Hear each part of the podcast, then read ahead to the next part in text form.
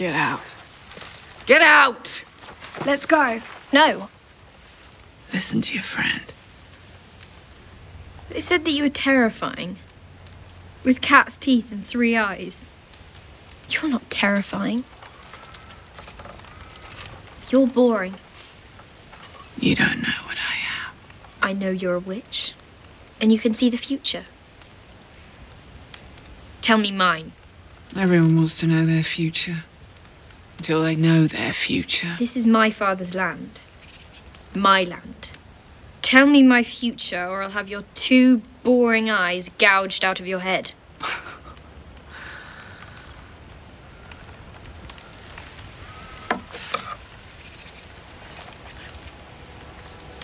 Blood.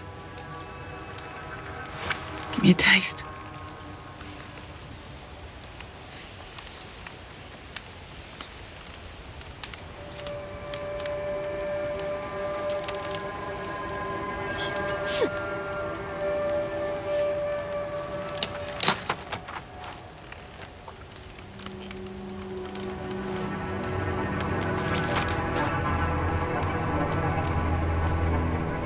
Three questions you get. You won't like the answers. I've been promised to the prince. When will we marry? You'll never wed the prince. You'll wed the king. But I will be queen. Oh, yes. You'll be queen. For a time. And comes another. Younger. More beautiful. To cast you down and take all you hold dear. Will the king and I have children? No. The king will have 20 children. And you will have three. That doesn't make sense. Gold will be their crowns.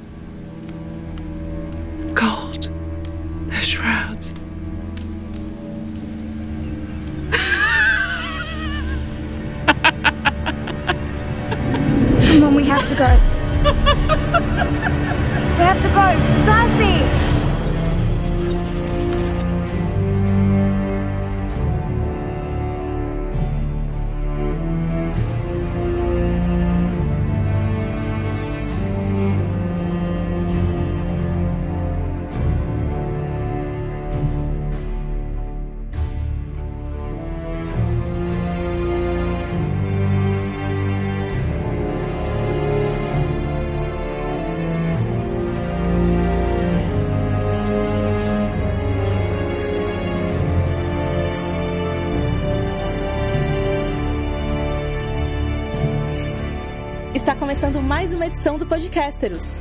Eu sou a Ana Carol e se eu tivesse uma espada de aço valeriano, eu não ficaria exibindo ela por aí na estrada. Estamos aqui hoje com Rafa Bacelar, E aí, galera? Quanto tempo? Que saudade do calor da Melisandre, hein? Angélica Hellish Olá, que saudade de você, Joe Snow. Você está aprendendo? e Marcos Noriega. Opa, eu não vou ficar me ajoelhando pra esses reis sem coroas aí não, viu? Bom, hoje falaremos do primeiro episódio da quinta temporada de Game of Thrones, The Wars to Come. É, na tradução livre, né? As Guerras que Virão. É, episódio roteirizado pelo David Benioff pelo D.B. Wise, é, showrunners da série, dirigido pelo Michael Slovis. É, esse diretor é, dirigiu esse episódio e vai dirigir. Não, não vai dirigir, já dirigiu. Dirigiu o segundo episódio também, que a gente vai ver na semana que vem. E a seguir a gente vai comentar aí o que a gente achou das cenas do episódio e como foi, né, a recepção dessa season premiere. Bora lá?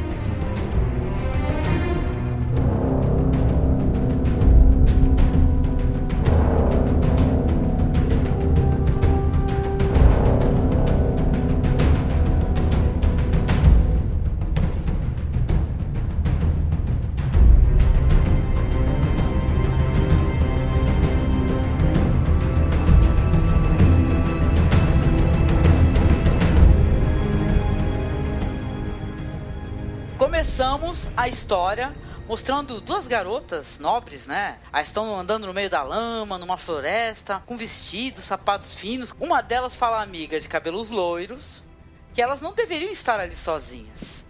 Então reconhecemos a jovem Cersei Lannister pelo seu pingente de leão, O Marcos eu acho que reconheceu pelo cabelo, só, pra, só um parênteses aqui, né, Marcos? Sim. Assim, É, ah, dá pra reconhecer pela atitude, né? E a cara de entojada. É. Aí ela fala assim: não precisa, não precisa ter medo, né? Porque a Lord Tywin descobrir, aí a Cersei fala assim: não precisa ter medo, que ela não precisa ter medo do seu pai. Aí vão andando de mãos dadas e tal, né? Nesse momento você vê que é uma floresta muito sinistra, né? E tal. Parece que vai aparecer o lobo mal, só que não. Aí elas é, encontram uma cabana na floresta. Aí a amiga tá muito assustada, ela não quer entrar, mas a Cersei entra. Lá dentro, elas veem uma fogueira e várias ervas penduradas em vigas. Enquanto uma mulher está sentada entre as sombras, dormindo, se não me engano, né? Com, cochilando, né? É. E tal. Aí tem um grito repentino, né? Quando é a amiga da Cersei esbarra numa gaiola que tem um rato. Aí a mulher sai das sombras e fala assim pra ela: saiam! Aí a Cersei observa e percebe que ela não é assustadora. Fala isso, né? Você não, você não é assustadora. Todos falavam que você é assusta- assustadora, só que você é só boring, né? Só chata, né? Não, e é, é- é engraçado porque, eu não sei, essa bruxa na série, né? Ela é conhecida como Mag Yahan, e ela é uma velha bizarra, realmente assustadora. Deixaram mais É. gatinha? É isso? Deixaram ela completamente gatinha, né? Até quando a gente tava assisti- assistindo aqui em casa, é, meu namorado falou: Nossa, ela parece uma bruxa saída de Os Piratas do Caribe, né? Pelo é. o contorno verdade. no olho, toda cheia de trejeitos, assim. Ela né? é uma Miri Masdur mais novinha, né, cara? Exatamente, exatamente. Pô, parece, parece. Mas se, se vocês verem a foto da atriz, ela é bem mais bonita. Fizeram uma caracterização boa ali. Aí a Cersei é, fala, fala pra ela que sabe que ela é uma bruxa, né? Que ela pode ver o futuro. Aí a Cersei, com aquele jeito imponente, né? Ela exige saber o futuro. Aí a bruxa diz: Ah, todo mundo quer saber o futuro, mas na hora que se descobre o futuro não quer mais ouvir, né? Se arrepende, né? Né? Aí a Cersei insiste, né? Falando que essa terra pertence ao meu pai e por isso você também pertence. E se você não falar o, o que eu tô pedindo, você vai mandar arrancar os seus olhos tediosos, né? Aí a mulher, ela sorri de maneira muito enigmática, enigmática né? Aí ela fala assim, eu naquele momento eu pensei também, se eu sou uma bruxa, eu vou falar pra ela tudo de ruim que vai acontecer, né? Que você merece, né? Aí oferece um punhal e fala assim que precisa do sangue dela, né? Aí a Cersei se corta, né? Uma cena tensa. E ela pega assim o dedo da menina, chupa o sangue, né? A, causa uma certa estranheza, uma olha pra outra, né? Aí ela começa a falar. Se ela vai ser. A Cersei pergunta. "É, estou prometida pra um- para um príncipe, né? É o Rhaegar Targaryen, né? É o Rhaegar, mas o Rei Louco não, não permitiu, e aí o Rhaegar acabou casando com a Elia, Sim. Elia Martell. Aí ela quer, diz que ela, ela quer saber se eles vão realmente se casar, né? Aí a bruxa começa a falar assim: que ela não vai se casar com esse príncipe, mas ela vai se casar com o rei. Aí a Cersei já, né? Hã? Aí a Cersei pergunta: o que, que isso significa? Então vou ser rainha? Aí a bruxa diz: por um tempo, até que uma outra rainha mais jovem e mais bonita tome seu lugar. E tudo que é mais querido pra você. Aí a Cersei parece incomodada e em seguida pergunta: se esse rei lhe dará filhos. É, e a bruxa responde: o rei vai ter 20 filhos, enquanto você vai ter três. E desses três que você vai ter, eles terão coroas douradas e mortalhas douradas. E aí a Cersei, né? Fica puta falando que aquilo não faz sentido e tal. Ou seja, né, o rosto da Cersei começa. Ela ela olha o rosto da Cersei e começa a rir, né? Aí a amiga fala: Ó, vamos embora, vamos embora daqui, né? É uma cena muito é, legal e tenebrosa, né, pra começar, né? Ah, eu gostei bastante. Vocês? É. É interessante porque é uma cena de flashback, né? Que os produtores da série, durante os quatro anos anteriores, eh, se recusavam a pensar em fa- fazer flashbacks. Então, eles quebraram a, a regra e fizeram aí, começaram, né, a quinta temporada com essa cena de flashback aí, que Uhum. foi bem interessante, foi bem interessante. Isso quer dizer que. eu acho que até o começo dessa introdução, tá? Eu. Eu, eu creio assim, porque parece que esse, esse arco, né, da série, parece que ele é mais focado na Cersei também, né? Pelo que eu já ouvi falar, né, por aí. Vocês acham que tem a ver, assim, porque já começa com ela mostrando o passado dela, porque talvez o presente dela vá se desenvolver, né? De uma maneira mais interessante, né, e tal, né? É, essa temporada, bem claro que a Cersei vai ser central, né? Agora que o Time morreu e tudo mais, ela que vai comandar a bagaça toda, né? Na verdade, seria, teria que ser o Tommen, mas é claro que ela que vai querer fazer no lugar dele. Ela tá numa encruzilhada também, né? O personagem chegou no, no, no, no momento. E, e esse flashback parece indicar que essa encruzilhada, na verdade, é a curva na qual ela vai capotar, né? Tu- Tudo leva a crer, né? E faltou também mostrar a cena corta, depois que elas vão embora, não mostrou que cinco minutos depois a bruxa morreu porque bebeu o sangue dela, né? Da- Foi envenenada. É. É legal você, você citar isso, porque nos livros são duas amigas que vão com a Cersei visitar a bruxa. E uma dessas amigas, a- quando a Cersei vai lembrando nos capítulos, morreu, ela caiu em um poço. E fica subentendido que foi a própria Cersei que derrubou a menina no poço. Porque o que acontece? É, a menina, quando ela tá visitando a, a, a bruxa com a Cersei, ela pergunta: aí eu vou casar com o Jaime? Porque ela gosta do Jaime. Hum. E aí a bruxa fala: é, então, você vai morrer logo. fala assim pra menina, né? Caracas. É, fala bem, e é exatamente isso que acontece, porque ela cai no poço, e aí fica meio subentendido que a Cersei jogou ela no poço porque ela gostava do Jaime, entendeu? Hum. Então, o- flashback mostra que, na verdade, a Cersei tem uma psicopatia que vem desde que ela é criança, né? Ela apertava lá o piruzinho do, do Tyrion, Ah, tratava ele mal, é, ela toda toda cheia de atitude, toda cheia de, né, de violência sim. desde, desde muito pequena. E o legal é que só a partir do quarto livro das Crônicas de Gelo e Fogo que a Cersei começa a ter capítulos, né, pontos de vista.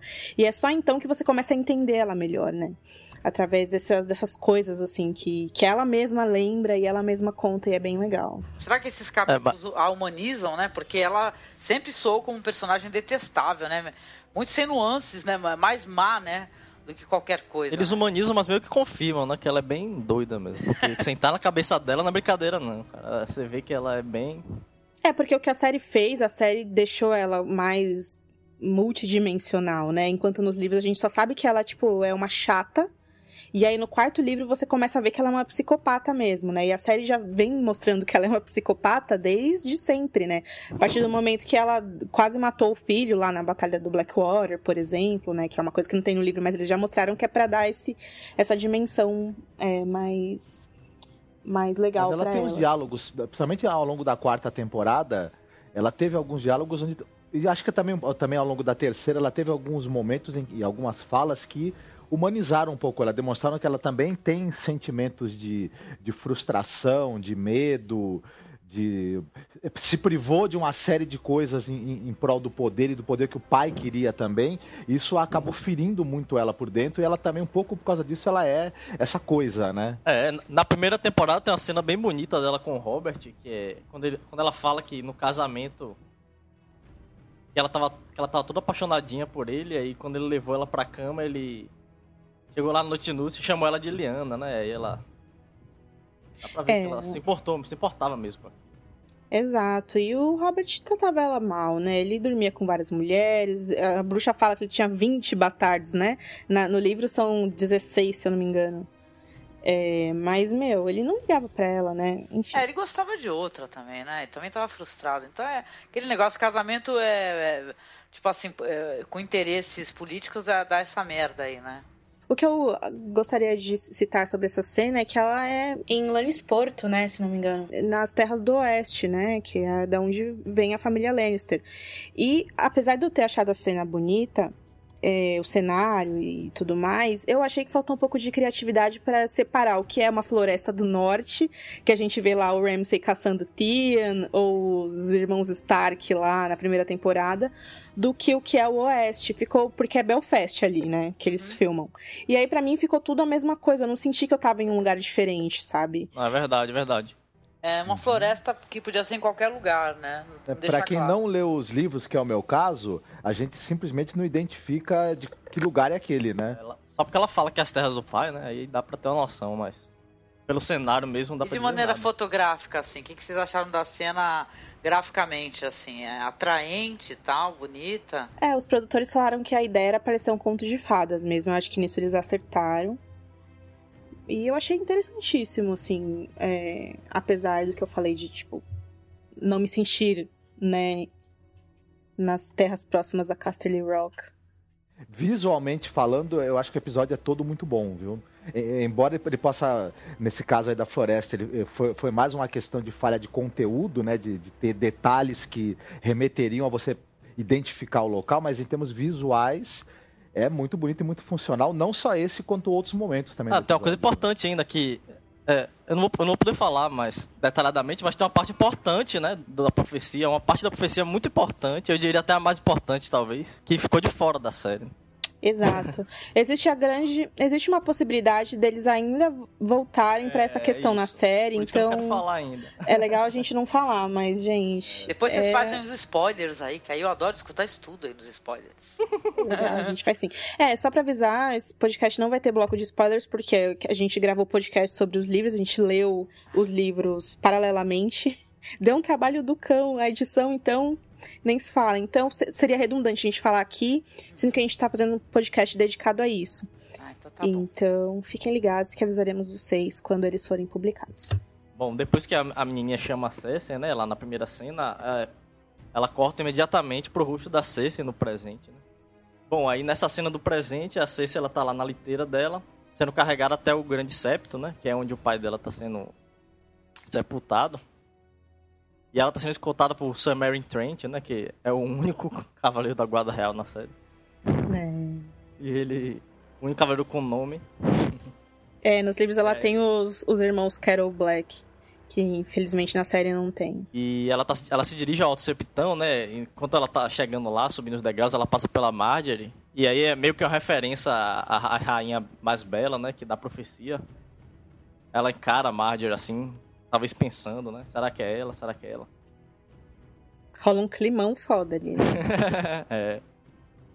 E aí a Cersei para e diz que quer ficar sozinha com o pai. O Alto Septão protesta, né? Dizendo que muita gente veio de longe só pra poder ver o sepultamento. E aí ela fala, eles vão esperar e acabou. E É, eles que esperem, né? Tem que obedecer a rainha, e aí no septo a gente vê o Jaime Lannister, né? Sozinho lá fazendo a vigília sobre o cadáver do pai. Aí a Cersei chega, se junta a ele, né? os dois ficam um pouco em silêncio durante alguns segundos. E aí, é, em seguida, ela fala que o, o pai nunca quis que o Jaime fosse membro da Guarda Real, né? E aí o Jaime fala que o pai construiu tudo aquilo pra eles, né? Ele fala aquelas pessoas lá fora, eles vão tentar ti- tirar tudo que é da gente agora que nosso pai morreu, né? É, e aí o Jaime fala que eles vão tomar tudo que é deles, e aí a Cersei já muda de assunto, fala já, revelando que elas, ela pergunta, né, se ele se foi ele que que libertou o Tyrion das celas, e aí ele não responde, né, fica só em silêncio. E aí ela fala que avisou que ele era um monstro e que o Tyrion matou ele, o pai de propósito, mas o Jaime matou ele por acidente, por estupidez, né? Coloca a culpa nos dois ali. Ela fala pra ela pensar no que ele fez, né? Olhando ali pro corpo do pai. Vamos citar que as pedras nos olhos do Tyrion ficaram hilárias. O que foi aquilo? É, inclusive disseram que gravar, é, gravar essa cena foi muito complicado porque os, os três atores só ficavam fazendo zoeira, assim. E eu sinto que aquilo foi até uma brincadeira entre eles, porque é um jeito engraçado de se despedir, né, ali É. do patriarca. Ele ficou com meio, meio com olho de gatinha, né? O, o, o Ele Tywin. tava completamente vesgo pra dentro, assim, enfim. enfim, e aí ela, culpando o Jamie, ela acusa ele, fala, olha, o pai amava você mais do que qualquer um. E isso era muito verdade, né? E aí ela se inclina, dá um beijo na testa do pai, né, e se afasta. Com sorte, não houve estupros dessa vez, não houve Ah, sexo, Eu fiquei. não houve... Eu ia falar isso, gente. Eu fiquei tensa assistindo, falando, por favor, gente, não, não vá. Não vá ter cena O clima, de sacanagem. o clima tava propenso, né, cara? O clima tava propenso. O septo, eles dois ali, um defunto perto. Isso. É, Acho que eles ficaram com medo das pedrinhas aí.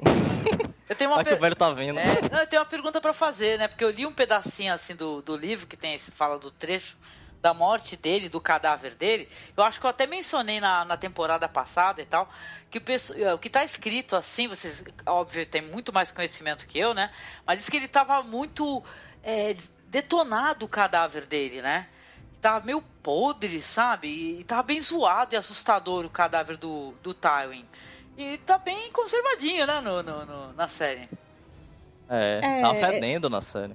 É, o lance é que tava fedendo, e fedendo muito, assim. Existem muitas diferenças em relação à adaptação desses capítulos da Cersei, que, em primeiro lugar, quando começa, o primeiro capítulo dela no, no Festim dos Corvos é ela acordando e as pessoas avisando que o pai morreu né? Então a gente segue todo o passo dela descobrindo, dela descobrindo que o tirano tá nas celas, dela descobrindo que a Shay foi encontrada ao lado do corpo do pai, e aí ela manda as pessoas esconderem para ninguém saber que o pai tava dormindo com uma prostituta. Tem uma série de coisas que a Cersei tem que fazer decisões ali, e ao mesmo tempo, sem ter tempo de chorar pelo pai que morreu, assim. Então, na série eles cortaram todas essas coisas, é claro, para ser mais direto, é, é, é super justificável.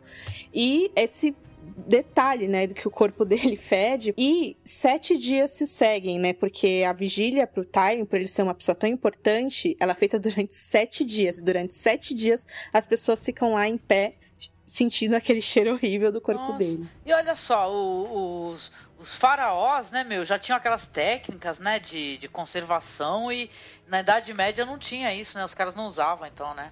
Isso aí deve ser é, sempre baseado em alguma coisa histórica, né, e tal, né. Olha Ah, só vou- como eles são mais, né, é, capazes, né, de certa Uhum. maneira, né. Tem, o, tem o, um livro da Marguerite Orsenar que eu li uns anos atrás, que é Como a Água que Corre. E tem, tem uma história. Se pa- Se passa não exatamente na Idade Média, mas nos anos 1500, né? Alguma coisa, e alguma coisa. E eles têm que transportar o corpo da, da mãe que faleceu, são, são nobres, né? E ela, vai, e ela vai ter o enterro num outro local depois de, algum, de vários dias. E, e tem mil coisas que eles usam lá para disfarçar o cheiro durante a viagem, durante lá o, o- o velório, que também são, é são vários dias, e nada funciona. É um fedor desgranhento a história inteira, né? Tal.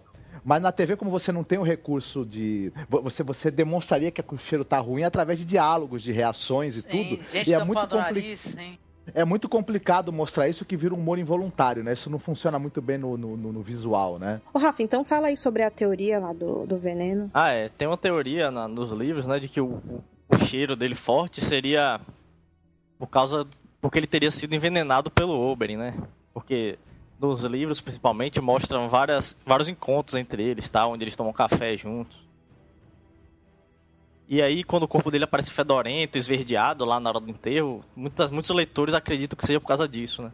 É, que daí quem, tem, quem matou o Tywin, na verdade, foi o Oberyn, não o filho. E aí seria uma coisa interessante, mas a série não É, confirmou porque- isso, né? E ele, e ele tá, por exemplo, ele ter levantado para ir no banheiro, se sentindo com dor de barriga, essas coisas, Sim. poderia já ser, né, um Exatamente. sintoma. É, né? sim, sim. E seria interessante porque o Tyrion, ao invés de ter matado o pai, livrou o pai de mais sofrimento, né? Seria irônico até. Nossa, com E certeza. o que, por último, inte- interessante sobre esse capítulo, ela fala tudo de que nos livros a Cersei não sabe que o Jaime ajudou o, o Tyrion a fugir.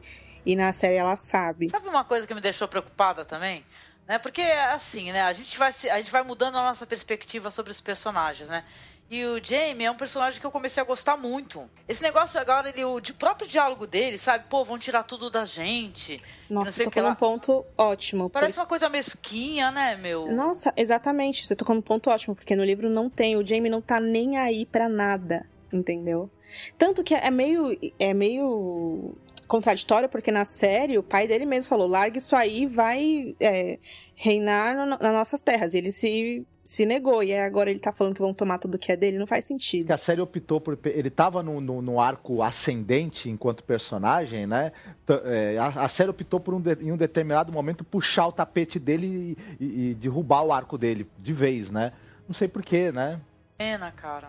É uma pena até porque o, o, o, o Nicolai Coster-Waldau ele é um excepcional ator e ele estava segurando muito bem essa guinada que o personagem tinha dado. A, a interpretação, dele também estava crescendo junto. Aí resolveram partir por um outro caminho, né? Enfim. É verdade. Pena.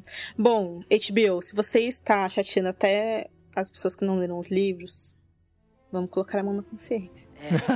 Por favor, eu sei que vocês escutam podcast, né? Pô, não, não vacila.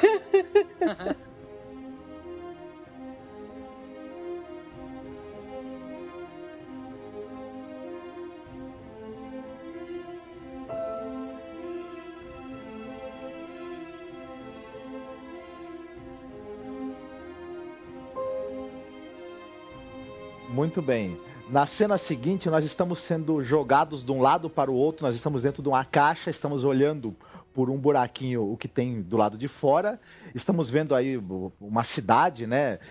Um, um, um cais, becos, ruas, um jardim, etc, né? E tem, alguém, e, e tem alguém gemendo dentro dessa caixa, né?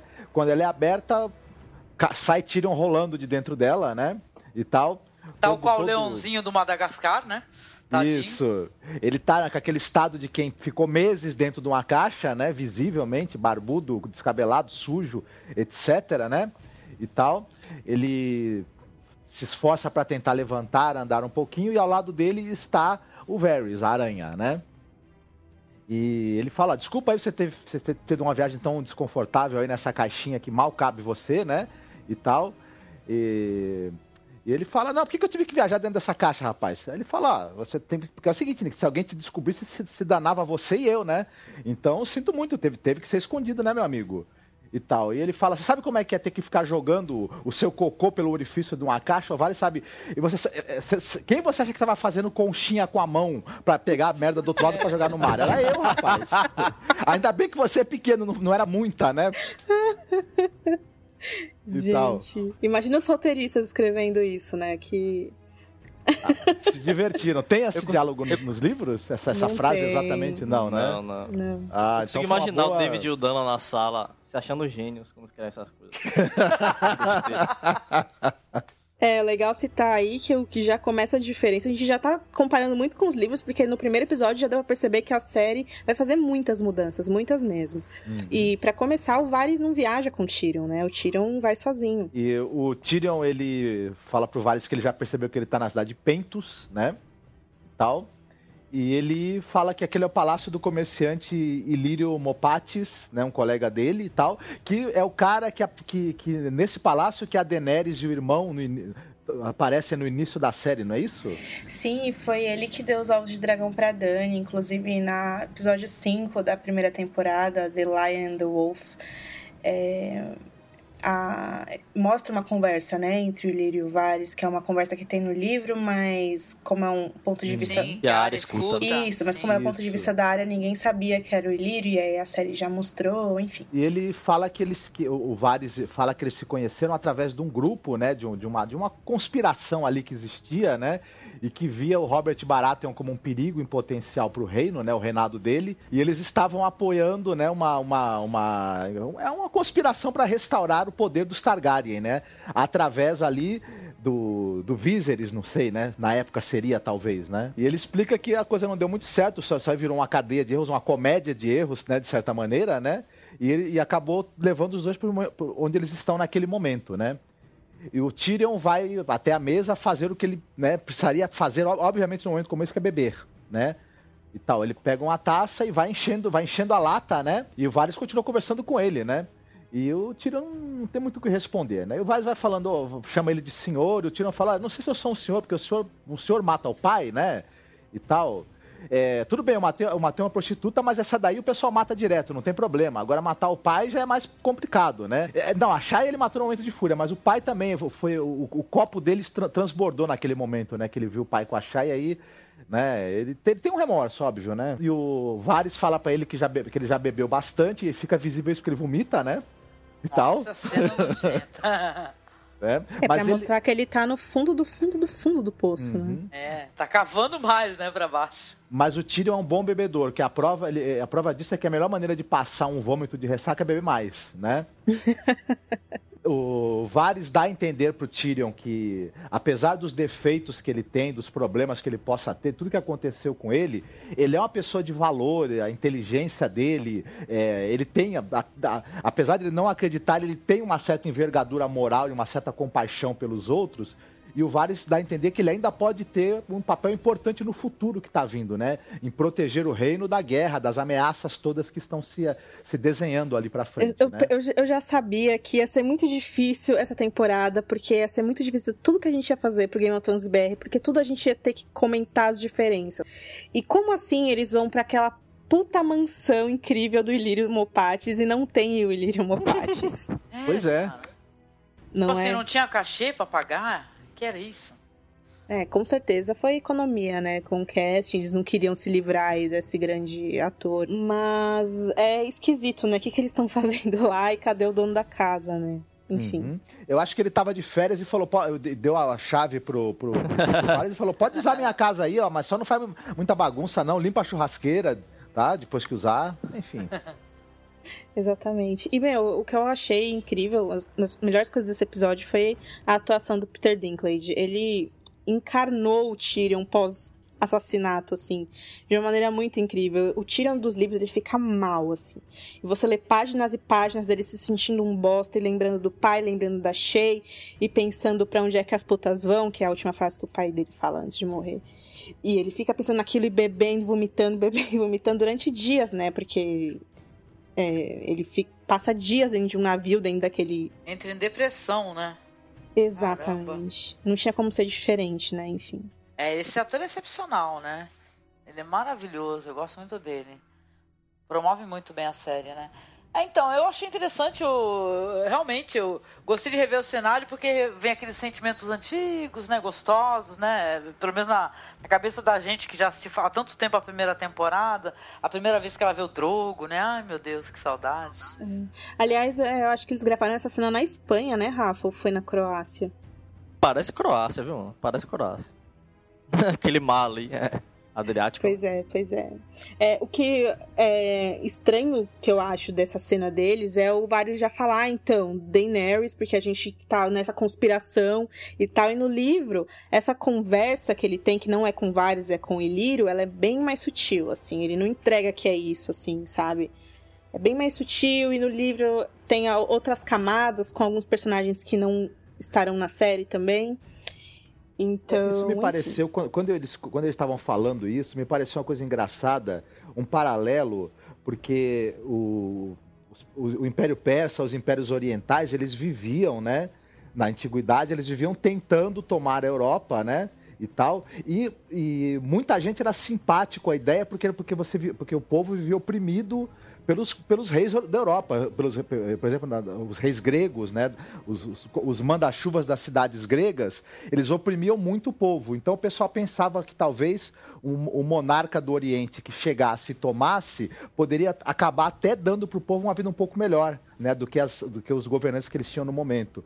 Eu achei um, que tem até um paralelo interessante com, com o sentimento assim que as pessoas tinham em relação a essas tentativas ali de, de, de de reis e monarcas de outros locais, de, do outro lado do mundo, que queriam se infiltrar né, no, no, no Ocidente e tomar o poder, né? É, não, é, é legal essa coisa de, né, quem são os, quem tá ali movendo as peças dos Jogos dos Tronos. E eu acho que desde a primeira temporada fica muito claro que as duas pessoas mais enigmáticas nesse sentido é o próprio Varys e o Mindinho, né? Uhum. E aí a gente vê que o Mindinho conseguiu tudo que ele quis e o Varys foi essa cadeia de erros, né? Uhum. É, eu acho que o Varys, o problema do Varys é ser bem intencionado no, no, final das contas, né? E parece que quem é bem intencionado acaba se ferrando, né? O Mendinho, como todo mundo sabe, é o Esterose, mas o Varys é a história que a gente conhece é de que ele é, era um escravo nascido em Lis, né? Enquanto o, o Ilírio era um pentoche. E tem um, o segundo capítulo do Tirão na dança, o, o Ilírio conta pro, pro Tirão como que ele conheceu o Varys, como que eles ficaram amigos, né? É, ele fala que eles eram ladrões em pentos, o Varys espiava, é, e o Ilírio roubava de outros ladrões. E aí eles devolviam o dinheiro que, que esses segundos ladrões é, roubavam para os donos, né? Uma coisa meio Robin Hood, assim, e aí, mas só que eles cobravam uma taxa. E aí, nessa, eles foram ao, ao longo dos dias é, ganhando uma grana, e aí o, com isso o Vares conseguiu treinar essa, uma rede de espiões, né? De crianças, que são conhecidos como os passarinhos dele nos livros. E aí eles ficaram tão bem sucedidos que o Lírio acabou se casando com uma princesa de Pentos. E aí ele se tornou magister, né? E por isso que ele tem essa casa ostentação e tal. E o Varys acabou sendo chamado para ir para Porto Real, ser o mestre dos sussurros do rei Aerys, que era esse cara, o rei louco, né, pai da Dani, que todo mundo já sabe que como ele era zoado, enfim, e, e é, é, bem legal essa história quando é contada nos livros e, e na série eles não, não, exploram muito isso. E mesmo que o Ilírio conte essas histórias pra gente nos livros, a gente não, não acredita muito assim. O legal dos livros é a gente não acreditar muito nas coisas que tanto ele quanto o Varys falam, né? Mas na série eles já colocam isso como sendo algo certo e tudo mais.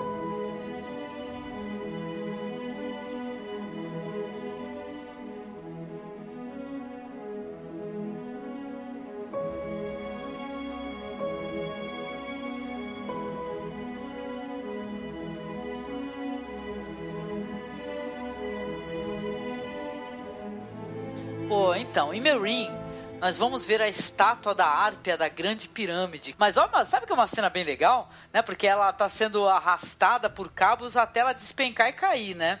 É uma cena interessante, né? Que você vê assim, a... caindo fala, nossa, meu, olha só a altura do negócio, né? Aí os Imaculados, eles estão olhando, né? Com, com orgulho, né? E tal, porque isso aí é o símbolo daquele outro reinado que caiu também, né? Então isso aí é legal, né? É, a Arpia é símbolo da cultura Giscari, né? Uma cultura que foi basicamente massacrada pelos Valerianos, de onde Daenerys e a família Targaryen vieram, né? A Arpia, a gente podia ver ela em várias das cidades que a Dani passou, né? Inclusive. A ascensão da sua rainha, né? Aí eles estão olhando, aí um deles em particular, né, ele tira o capacete, que eu pensei, olha só na minha ignorância, falei, ué, mudaram de novo o cast? Ou mudaram o cast, ou ele comeu muito frango, né, com batata doce. É. aí eu falei, eita porra, mudaram de novo. Aí não, não era, não era. Aí ele, ele vai, a gente vê que ele sai de lá, pá, pega o capacete, aí ele Aí ele vai para um, uns caminhos, né? Umas ruas estreitas e tal. Tem umas mulheres bonitas, né? Mostrando seu serviço, né? Seus corpos e tal. Aí ele para numa porta, tem uma mulher muito bonita, muito bonita. Aí ele entra assim. Aí você já começa, ah, que peraí, né? Tchan, o que, que vai rolar, né? Novidades, né? Que a gente não sabe o que, que eles fazem, né? E tal. Aí ele, ela entra, ele encontra ela, dá uma moeda pra ela, ah, o que, que você quer? É o de sempre, né? E tal. É, é, pá, ela começa a tirar a roupa dele, né? E tá, ele, não, não, pode deixar minha calça, a gente entende, né? Porque, né, não tem nada para fazer, né? Dá mais assim. Aí ela vai tirando a roupa, Ei, opa, pode parar, não precisa tirar, né? Tira só a parte de cima. Aí é uma ceninha tão bonitinha depois, gente, que eu até parti meu coração, porque aí ele deita bonitinho assim do lado dela, ela fica fazendo carinho e cantando pra ele, né? Aí tu pensa, porra, na história dos caras, né? Pô, os caras que é, são quando, crianças, né, quando arrancados de seus pais, né, e tal, né, emasculados, não tem uma mãe para dar carinho, né? Tem que matar o cachorro, é foda. Tem que matar o cachorro, cara. Terrível isso. Aí eu lembrei, achei aquele filme recente, o The Kingsman. Aí teve que matar o cachorro. Eu falei, ai meu Deus, os Imaculados, né? Então, então eu lembrei disso. Aí, não sei cortar, né? Aí assim, aí, porra, tá tudo tão bonitinho. Aí do nada vão lá e cortam o pescoço, né? Do, do, do coitado do cara, né? E é um, uma figura sinistra, meu, com uma máscara, sabe? Parecendo aquelas máscaras do filme do Kubrick, né? Do De Olhos Bem Fechados, né? Tu fala, porra, né, meu? O que, que é isso? Aí tal, aí a, a, prostituta se levanta e tu vê que ela tava, tipo assim, de. De conluio, né, com esse assassino e tal. Ela simplesmente derrubou a pirâmide dos caras, né? Que é símbolo cultural. É bem, né? Aquele comportamento de de, sei lá, de império, né, meu? Que tu chega, tu quer destruir a cultura da região. Aí tal. Aí a Daenerys fica chocada, né? E tal. Que eles nunca haviam matado antes, né? Mas o, Bar, o, Bar, o Sir Barristan, ele responde que é apenas uma questão de tempo, né? Obviamente, né? A Daenerys não aceita aquilo, dizendo que foi o próprio povo que tirou os mestres do poder. É, eu acho que ela. Bom, eu não vou. Eu já, já expressei as minhas opiniões. A Daenerys em política não é exatamente um luxo, né? É, ela fala ali mais pra frente, né? Eu não sou uma política, eu sou uma rainha. É. Tipo, é. Nossa, e rainha não tem que ser política, né, meu? Porra, né? Peraí. Tem que fazer umas aulas lá com aquela dama de ferro, pô. Aí, o, com isso, o moçador, né? Que o moçador é o jovem escravo que foi o primeiro a pegar as armas contra os mestres. Moçador é aquele escravo é, lá. Nos livros. Que ajudou ela, né? No, é, quando ela tomou mirim e tal. É.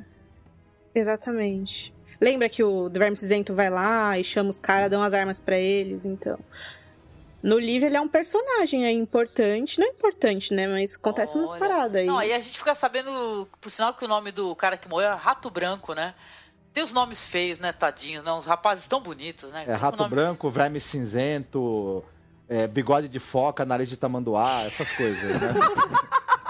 No livro é escudo robusto. No- nos livros. Escudo robusto. É, escudo robusto. É mais legal, isso que eu ia falar. Por que mudaram? É, Não, bem e- mais legal. E ele vai ser enterrado com toda a honra no Templo das Graças. Aí o Sir Barristan, né, fala assim, é, os filhos da Arpia não vão gostar disso, hein? Vão entender nisso uma mensagem, né? Aí o moçador concorda, dizendo que eles vão ficar irritados, né? A Daenerys... É, o Templo das, o templo das Graças é um- não apareceu ainda na série, né? Não, É um templo todo bonitão, assim, ele tem uma abóbada redonda, assim. E é lá, lá é um lugar religioso, entendeu? Então ela quer pegar o corpo do Imaculado que morreu e enterrar no lugar, né, dos caras lá, entendeu? Ah, Eles- aí vão ficar É- revoltados, sim. É, eles vão achar isso que é meio como se ela estivesse tentando irritar eles, né? Mais, né? Irritar mais, né? aí eles... Aí a gente... ah, então, então aí já corta pra Missandei, né? É isso? Uhum. Ah, então a Missandei, ela segue o Verme Cinzento para onde os Imaculados estão se preparando para sair, né? Que é tipo um vestiário, né? O vestiário dos Imaculados, né? Cheio de arma, de coisa, né? É que a Dani manda eles. Ela manda eles identificar quem são esses filhos da Arp e prender, né? Daí eles estão saindo fora ela encontra eles lá. É. Aí a Missandei, esse personagem aí, olha, foi uma cena tão tipo, hã? Assim que você fica, né? Ela foi lá e falou assim: Eu preciso falar com você, Verme Cinzento. Aí você pensa, ah, deve ser uma coisa muito importante. Aí vai todo mundo embora, ele só olha, né? Vai todo mundo embora. Bom, eu queria saber o, por- o que, que esse o rato branco tava fazendo num bordel, né? Já que os boatos circulam, né? Que os outros imaculados também iam a, bordel, a bordéis, né? Aí ela pergunta, ele fala, ué, não sei. Aí tipo, tchan, entendeu? Eu, eu juro que eu pensei que ele ia virar pra ela e ia falar: não amputaram a língua e o dedo da gente, não, viu? Pois é, meu. Não. E a, e a motivação dela, ela tá super preocupada, cara, Pô. porque ela é. Ela é meio apaixonada por ele, né? Na série eles têm meio que romance ali, a Missandei e o Verme Cinzento, né? Não, Não, tem no mas ela tá preocupadíssima, né, meu? Pô, e aí, cara? Eu quero chegar aí, cara. Tu tá escondendo o jogo, meu? Pô, e aí? O que, que vocês ficam fazendo em bordel? Quando ela descobrir que é só cafuné, hein? Não, aí é que tá, porque a a série ela tá. Ela tá sendo extremamente didática numa coisa que não precisa. Pois aí até o, o Rafa comentou, né, Rafa, esse, esse não sei, essa resposta é preguiçosa, né? Preguiçosa. pô. Tipo, no livro ele fala uma coisa bonitona. No livro a Daenerys pergunta pra ele o que é que o escudo robusto, né, tá fazendo no bordel. Aí o Cinzento fala... É, nós imaculados não temos as partes dos homens, né, as partes íntimas, mas nós ainda temos um coração de homem. Aí a Daenerys até chora, fica, fica emocionada e fica falando, ah, o sangue do dragão não chora. e aí. ela toda hora repete isso. E aí. Pô, agora, agora ela tem que arrumar umas escravas pra fazer cafuné. Pronto, tá resolvido o negócio. E aí na série uma resposta dessa, né? Bizarro. Gente, é uma cena muito interessante, né? Porque esses, esses imaculados, eles são uma incógnita, né? Na cabeça da gente, né? É como os eunucos, né? Como o próprio Vares, né? Como é que é a sexualidade dessas pessoas, né? Porque você, te, retirando um órgão sexual, a pessoa não deixa de, de ter a, a vontade de fazer sexo, né? E tal, né? O sexo tá no cérebro, né? Que é o maior órgão, né? De, de tesão que alguém pode ter, né? Então, que lindo que pra ele é receber carinho de alguém, né? Que bonitinho isso daí, muito bonito. Pois é, pois é. Bom, eu queria voltar né, na questão das, dos filhos da Arpia. É, que eles têm essas máscaras de bronze bem talhadas. O desenho parece até um quebra-cabeças, assim, é, é bem interessante. E aí eu vou invocar aqui o Felipe Bini, que não pode gravar com a gente. A gente estava conversando com, é, sobre o episódio, sobre algumas coisas que não fizeram sentido. E ele falou uma coisa que é verdade. Tipo, a Daenerys pede para os caras irem atrás de quem fez isso, mas é só ir atrás de quem sabe fazer aquelas máscaras. É claro que é quem tem dinheiro pra fazer uma máscara dessa, primeiro de tudo, né? É, é o. Tá óbvio que, exatamente, o. Quem tem grana, né, pra fazer, mandar fazer o artefato, é óbvio que, que entre as pessoas que estão envolvidas com isso estão os antigos mestres, né, e tal, pessoas ligadas a quem, quem, tinha, quem detinha o poder, né. Até as roupas são iguais, Então, na verdade, a investigação, a investigação não é assim algo tão difícil, né. Não, mas assim, de- é, detalhe, é para recordar, porque ela quando ela tomou a cidade, né, nem todos morreram, né? Nem todos os, os poderosos, sobraram então algumas pessoas? Sobraram, né? Alguns ficaram subjugados, né? Com medo dela, porque ela matou muitos e O tal. próprio Rizdar Zolorak, né, que vai pedir pra ela reabrir lá as arenas, é um dos, É um dos nobres, nobres. que ela poupou, né? Isso. E, pô, os caras botam É. a máscara e nem trocam a roupa, eles ficam com aquela mesma roupinha de. de mestre. Sobre a adaptação nos livros, quem usam as máscaras são as bestas de bronze. Que as máscaras deles são de vários animais, não são só da arpia. E os filhos da arpia nos livros, é, eles não usam máscara nenhuma, eles são só pessoas que se infiltram entre as pessoas e matam, assim. Aí fizeram esse, essa, esse merge, né, entre as duas facções aí. Eu sei que no, no próximo carnaval aí de Veneza, essa máscara da arpia vai ser o. o Vai ser a must, tendência, Né? é. Vai ser a tendência, com certeza. Então tá, todo mundo subindo aí no seu lobo gigante. Opa. A gente vai pra Castelo Negro agora. No pátio de Castelo Negro, né? A gente vê o Jon Snow lá treinando o Ollie, que é aquele garotinho das batatas. E.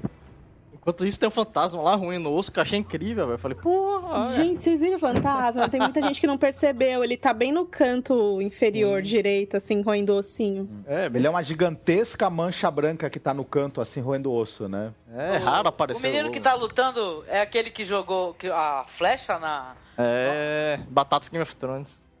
Batatas Game of Thrones. Bom, aí ele, ele fala lá, fica dando ordem pro cara, né? Tipo, dando instrução, né? Não ordem. Falando do escudo, né? O guri lá tá se matando pra carregar aquele escudo e o John fica falando: Ah, levanta essa porra, rapaz. Qual foi? Você não matou minha mulher? Mais ou menos assim. não, mas você vê que ele tá meio, parece que tá meio brabo com o guri, né? É, ele tá, tá treinando mais seriamente, ele não tá sendo tão piedoso, né? Depois disso aparece o Sen conver- conversando com a Guile, né, no cantinho. E aí a Guile pergunta por que que ele não tá treinando também, e aí ele fala, ah, não sou recruta, mano. Eu sou o primeiro, eu sou o primeiro cara da história a ter matado um White, um White Walker e um Tem. tipo, tirando Verdade. Tá jogando as cartas do RPG dele, né? Olha lá, eu detonei aí uma parada que é quase impossível, meu querido. onda. Pra eu que já treinar? vi aquela tarja de babaca, puff, grudando na tela, né? Em cima dele. Em outro lugar do pátio, o Soares Ertorne, né, falando com Janus Slint. E fala que algo precisa ser feito com os homens, né, que estão sendo treinados, né? Porque eles são caçadores e ladrões e não soldados. E aí É, os ele... selvagens, né? É, os selvagens. E aí ele olha pra... Não, mas não faz muita diferença, né? Porque sempre foi assim a patrulha, cara. É, Fica essa dica aí pra HBO e os aplicativos que ela anda lançando aí, tá? É. pois é, também fui barrada. Não, sabe o que é muito engraçado? No primeiro episódio dessa temporada, que mostra a muralha, e aí tem um monte de mulher lá. Pois Tem é, a tá Guile, tem a Melisandre, tem a Shireen, tem a Celise. pois Não é. sei que, que, que série é essa que a, que a galera da social media da HBO andou vendo, mas não é a mesma que a gente tá vendo, não. Isso, isso foi uma ideia de gênio com J, né? Que eles tiveram. Exatamente, exatamente. Mas bora lá, Rafa. Bora. E aí o Alice vai ficar olhando pra Guilha assim, né? Um olhar meio sinistro e tal. Eu falo, pô, agora ele odeia to- todos os selvagens, né? Até o bebê. É, a Guilha fica pensando, pô, ele vai mandar a gente embora daqui. E aí o Sen fala que se ela, se ela for, ele vai junto e tal. E aí ela fala, pô, você não pode, que você é juramentado aqui. Se você for embora, eles vão te cortar sua cabeça. E aí o Sen fala que vai ter uma votação, né, entre o Alice e o Sr. Dennis Mellister. Que o Sr. Dennis Mellister pode ganhar, né, mas... Pra ser senhor comandante, né? Eles ficam com medo de que o Thorne ganhe, né? E de volta aos treinos, o John e o Ollie continuam lá duelando quando o Melisandre chega e fala que o rei quer falar com o John, né? E aí os dois sobem aquele elevadorzinho lá da muralha. E aí o John pergunta se Melisandre sente frio, né? E ela nega, né? Ela pega a mão dele assim e vai levando em direção ao rosto dele pra ele sentir o calor das suas bochechas. Ai, ai. É o fogo do Senhor da Luz. Está Ah, tá aceso nela. Rapaz. No engraçado que a atriz falou na entrevista. na entrevista a atriz falou que ela morre de frio até quando tá nas temperaturas mais altas, ela morre de frio e que na, na série ela tem que fingir que não sente nada. Que é quente, né? né? Aliás, eu posso, eu posso reclamar do erro de correção de cor, gente. Ela tava com cabelo preto. Como é que a sacerdotisa vermelha tá com cabelo preto? E em algumas cenas que eles estão lá em cima da muralha, a barba do Davos tá azul. Eita porra. Fez rinçagem na baba? Que nem aquelas velhas? É. Essa, a fotografia da muralha, é claro, é muito difícil você acertar o balanço do branco ali, né? Porque é muita, muita iluminação no CGI e tal. Mas, gente, como é que você faz essa sacerdotisa vermelha, cabelo preto, vestido preto? Nas fotos dá pra ver que tem uns detalhes vermelhos no vestido, mas na série realmente não. É, nas fotos, nas fotos promocionais tá super vermelhão tudo. E tem os detalhes vermelhos e tal, mas na, no episódio ficou tudo preto. Achei zoado. Realmente.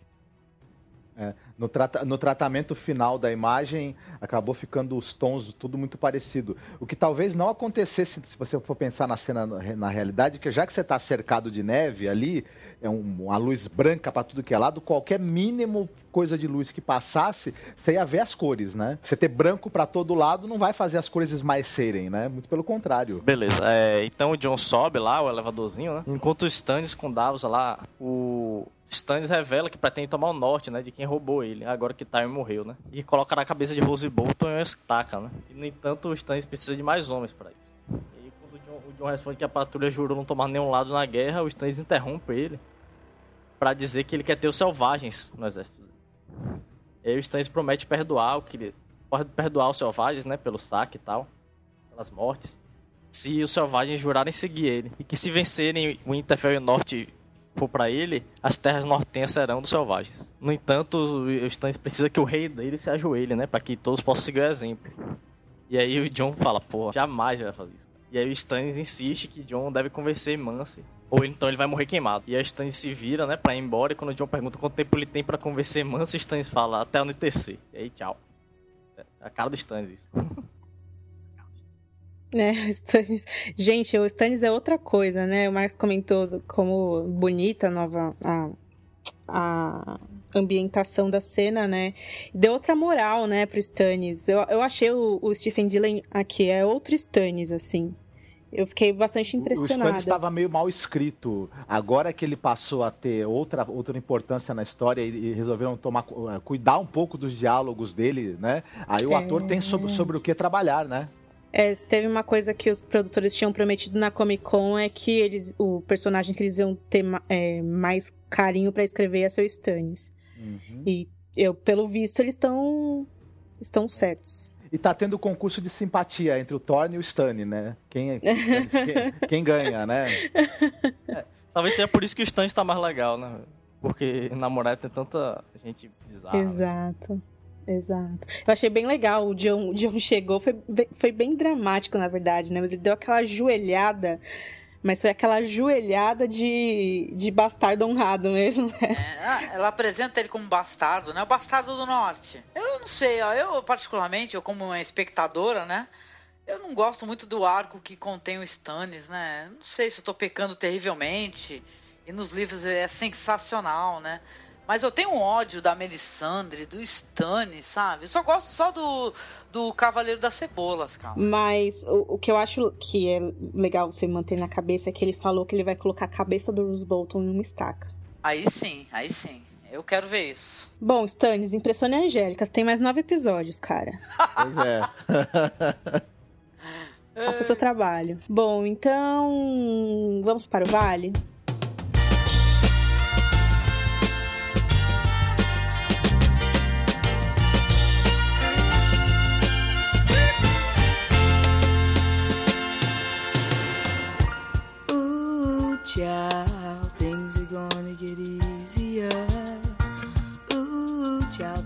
Vamos para o vale, onde a gente. A cena abre com o Robin, né? O herdeiro das terras, praticando ali contra um escudeiro, né? Ele prova ser absolutamente lamentável, né? Fazendo aquilo.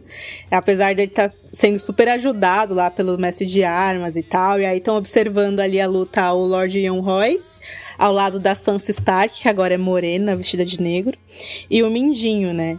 E o Lord Royce tá meio chateado, né? Com a forma meio tosca, né? Sem talento do Robin. E aí ele lembra, né? Que os próprios filhos dele tinham espadas na- nas mãos desde que começaram a andar, né? Aí o Midinho tenta am- amenizar as preocupações dele, né? Que não é bem assim, que o menino vai treinar, até que chega um informante lá, rapidinho entrega um papelzinho na mão do Mindinho. Aí ele abre o papel pra tentar ler, a Sansa dá uma bisolhada, assim tentando ler, aí o Mindinho vai mais pra lá pra ela não ler. Aí ele guarda a mensagem dentro da luva, né?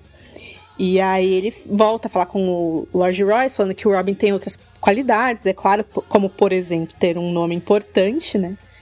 Aí a Sansa e o Patcher se levantam, né? A Sansa agradece o Lord Royce por tudo que ele fez por ela, né? Quem não se lembra, lá no episódio 4, é, no episódio 8 da quarta temporada, ela se revelou para ele, os senhores lá do Vale aceitaram ela, aceitaram protegê-la. E foi lá também que ela atingiu o cabelo de castanho. Muita gente perguntou pra gente por que a Sansa tá com o cabelo castanho, mas isso aconteceu lá na temporada passada, pessoal, vamos acordar. Enfim. Uhum. e aí eles se levantam, falam tchau pro Royce e tal.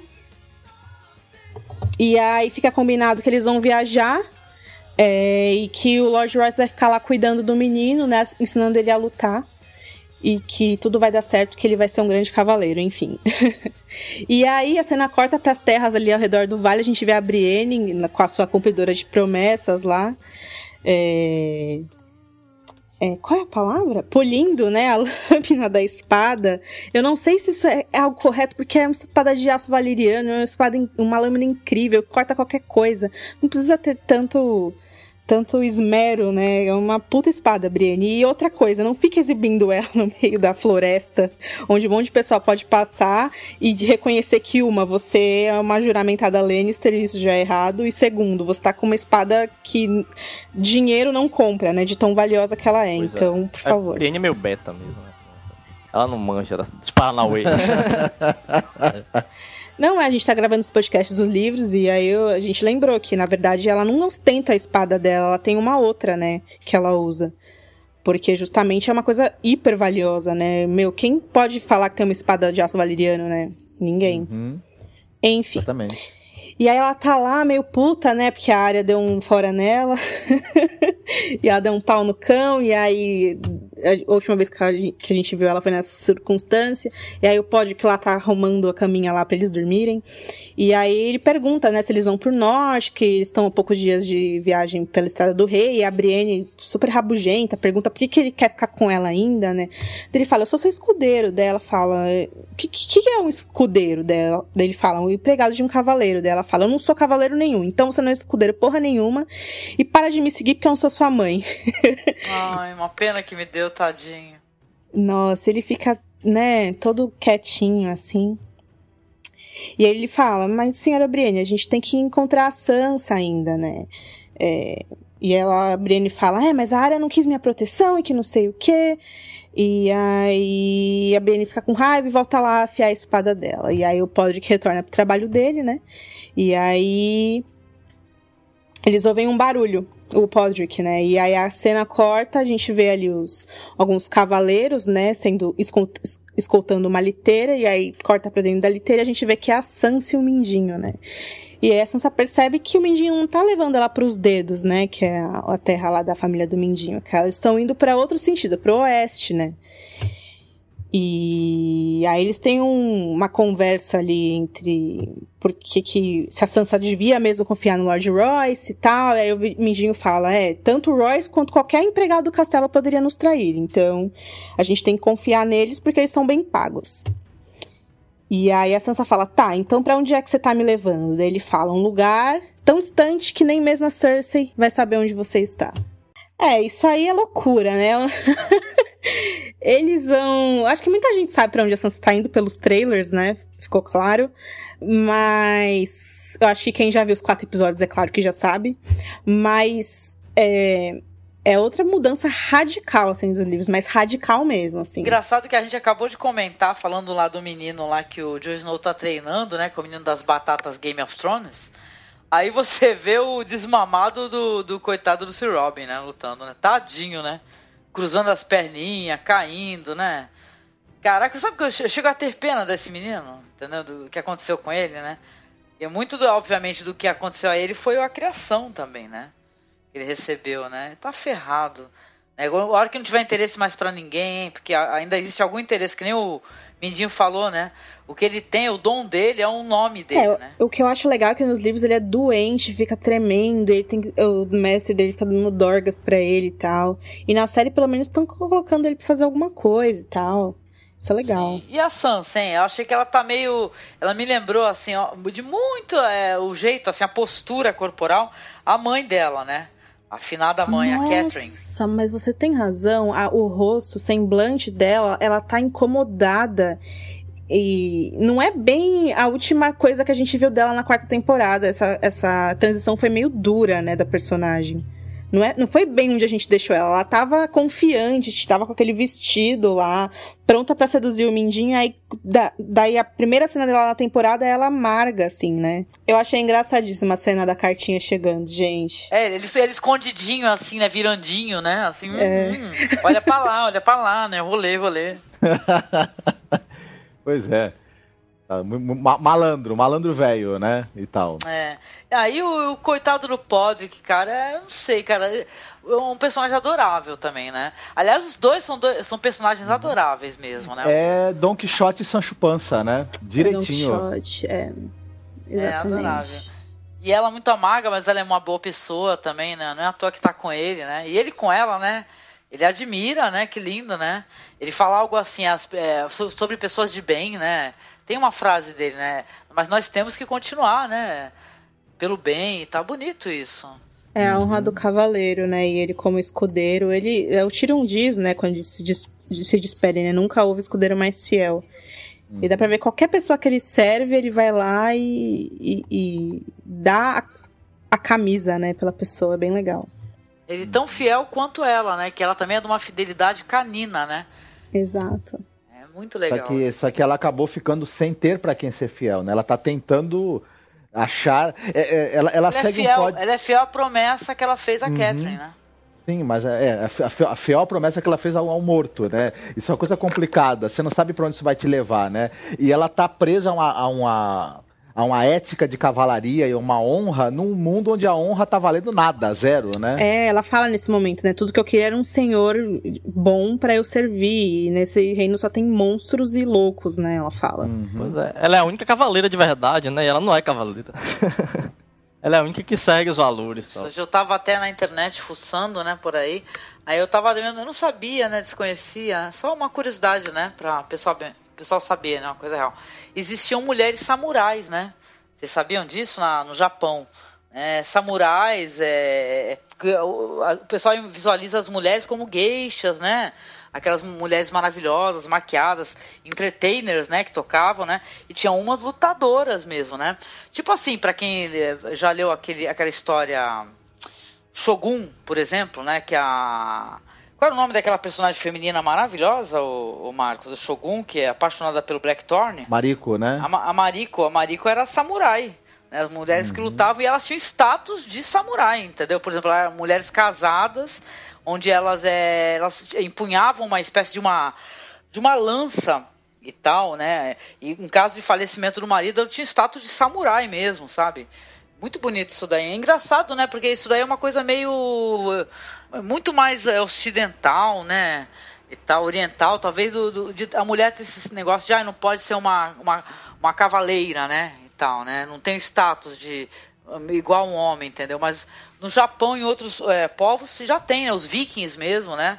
Ah, quem quiser assistir e tal. um filme excepcional, eu sei que eu tô me desviando do assunto, mas nem tanto, sobre mulher guerreira, tem o, o grande mestre do On Carvai, por exemplo. Ah, o Ip Man, sim. O- é, que, que- que no caso, é, que, que no, no caso o filme começa focalizando o Ip Man, mas depois ele vai, ele vai pra pra uma outra personagem que é uma mestra, e que foi a grande influência dele. E ela era muito mais foda do que ele, né? Então é bem, bem legal. É, a gente vai conhecer nos próximos episódios Dorne, né? Que é o lado da Casa Martel, onde as mulheres lá têm um papel social mais, mais interessante, né? E lá as mulheres lutam, elas foram pra guerra na época do, da conquista, né? E tem a Rainha Nimélia, né, que fundou a Terra, tem a... É que é foda, né, porque eles vão cortar um monte de personagem, mas o que a gente vai ver mais expressivamente vão ser as filhas do Oberyn, que são conhecidas como Serpentes de Areia, que ela, cada uma Hum. tem uma arma e tal. Pô, legal, legal. Ah, que legal. É, e, e sim, Viking, é, eu ia falar de Vikings, né, eu não assisti essa nova temporada ainda, o Rafa tá assistindo, tá pirando, e Assista, assista. tem a demais. personagem Ah, da Lagertha, muito que é boa. incrível, e tipo, ela protagonista, né, uma mulher que literalmente lidera as pessoas na batalha, né? Bem legal. Fortíssima, né? Que tem o mesmo status que ele, né? De, eles de poder, né? E de Uhum. decisão, muito legal isso aí, né? É interessante, né? Porque a Game of Thrones está num conteúdo assim do quê? Do medieval, né?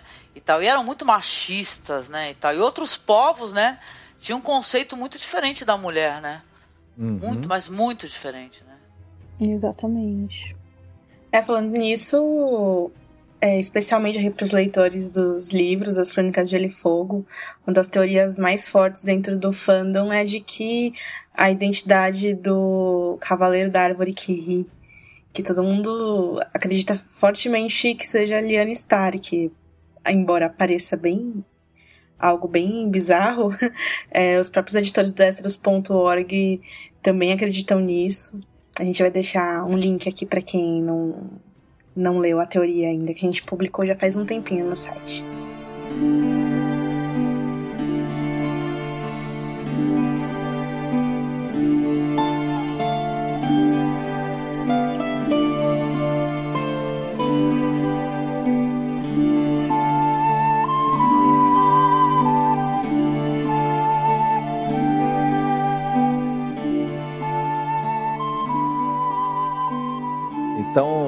Corta pro funeral, né? O Loras, ele se aproxima da Cersei lá durante o funeral e vem com aquele papo: olha, o seu pai, ele era uma potência para ser reconhecida. E ele era uma força para ser reconhecida. Eu já falei que ele era uma potência para ser reconhecida. Aí ela olha pra, né? Ele- ela olha pra ele com aquela cara assim, obrigado e morra, né? Ela tá, na verdade, mais interessada na- na- no, fato de que a Marjorie já se grudou no Tommen, né? Pensando, hum, né? Já vou, já vou fazer minha cama aqui direitinho, É, né? os dois dão as mãos, sussurram, tá Uhum. um negocinho ali rolando. Estão cheio de confidências, né? Mal sabe ela que o que, que tá rolando de madrugada ali. Bom, Não, é, só Né? ga- é só gatinho, né? Leva o gatinho. Ah, ela foi lá, ele foi lá, foi lá falar no vídeo. Pô, aquele gatinho que eu te levei é bonitinho, né? Ah, eu tô brincando Uhum. com ele. é, quando ela tá saindo de cena, o pai Sally tenta dar as condolências e ela também trata ele do jeito obrigado e morra, né? Do mesmo jeito, né? O Lancel chega do nada, tipo, nas sombras. Chega o, o- Ah, exatamente. Ela reencontra o, o moleque lá que servia vinho pro rei do Baratheon, né? E que era amante dela, né? O, o Lancel. O Lancel Lannister, né? Que agora tá, ele tá com a cabeça raspada e ostentando um, mon, um manto, né?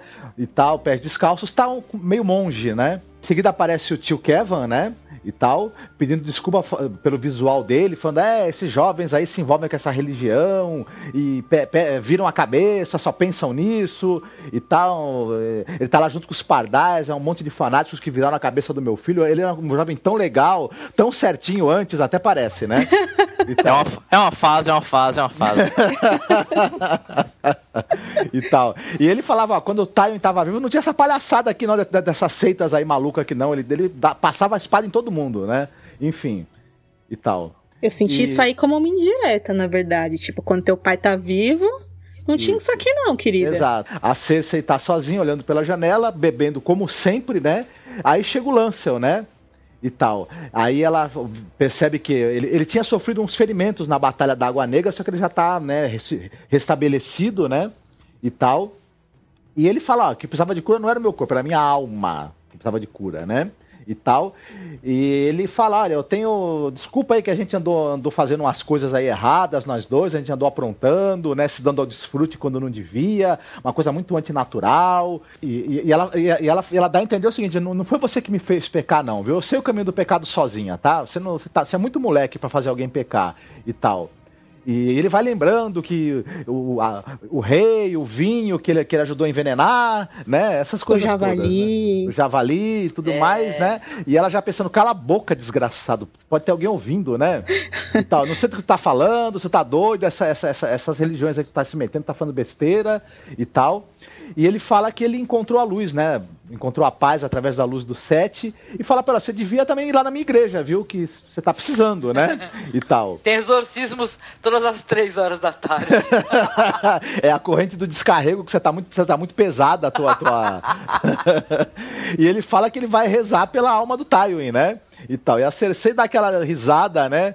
E tal, dizendo que, olha, meu amigo, não, não, não, não, o Tywin não precisa que ninguém reze por ele, não, viu? Não precisa ficar cegado tal. E ela se vira pra janela, bebe mais a trigésima taça de vinho que ela deve ter tomado naquele dia, né?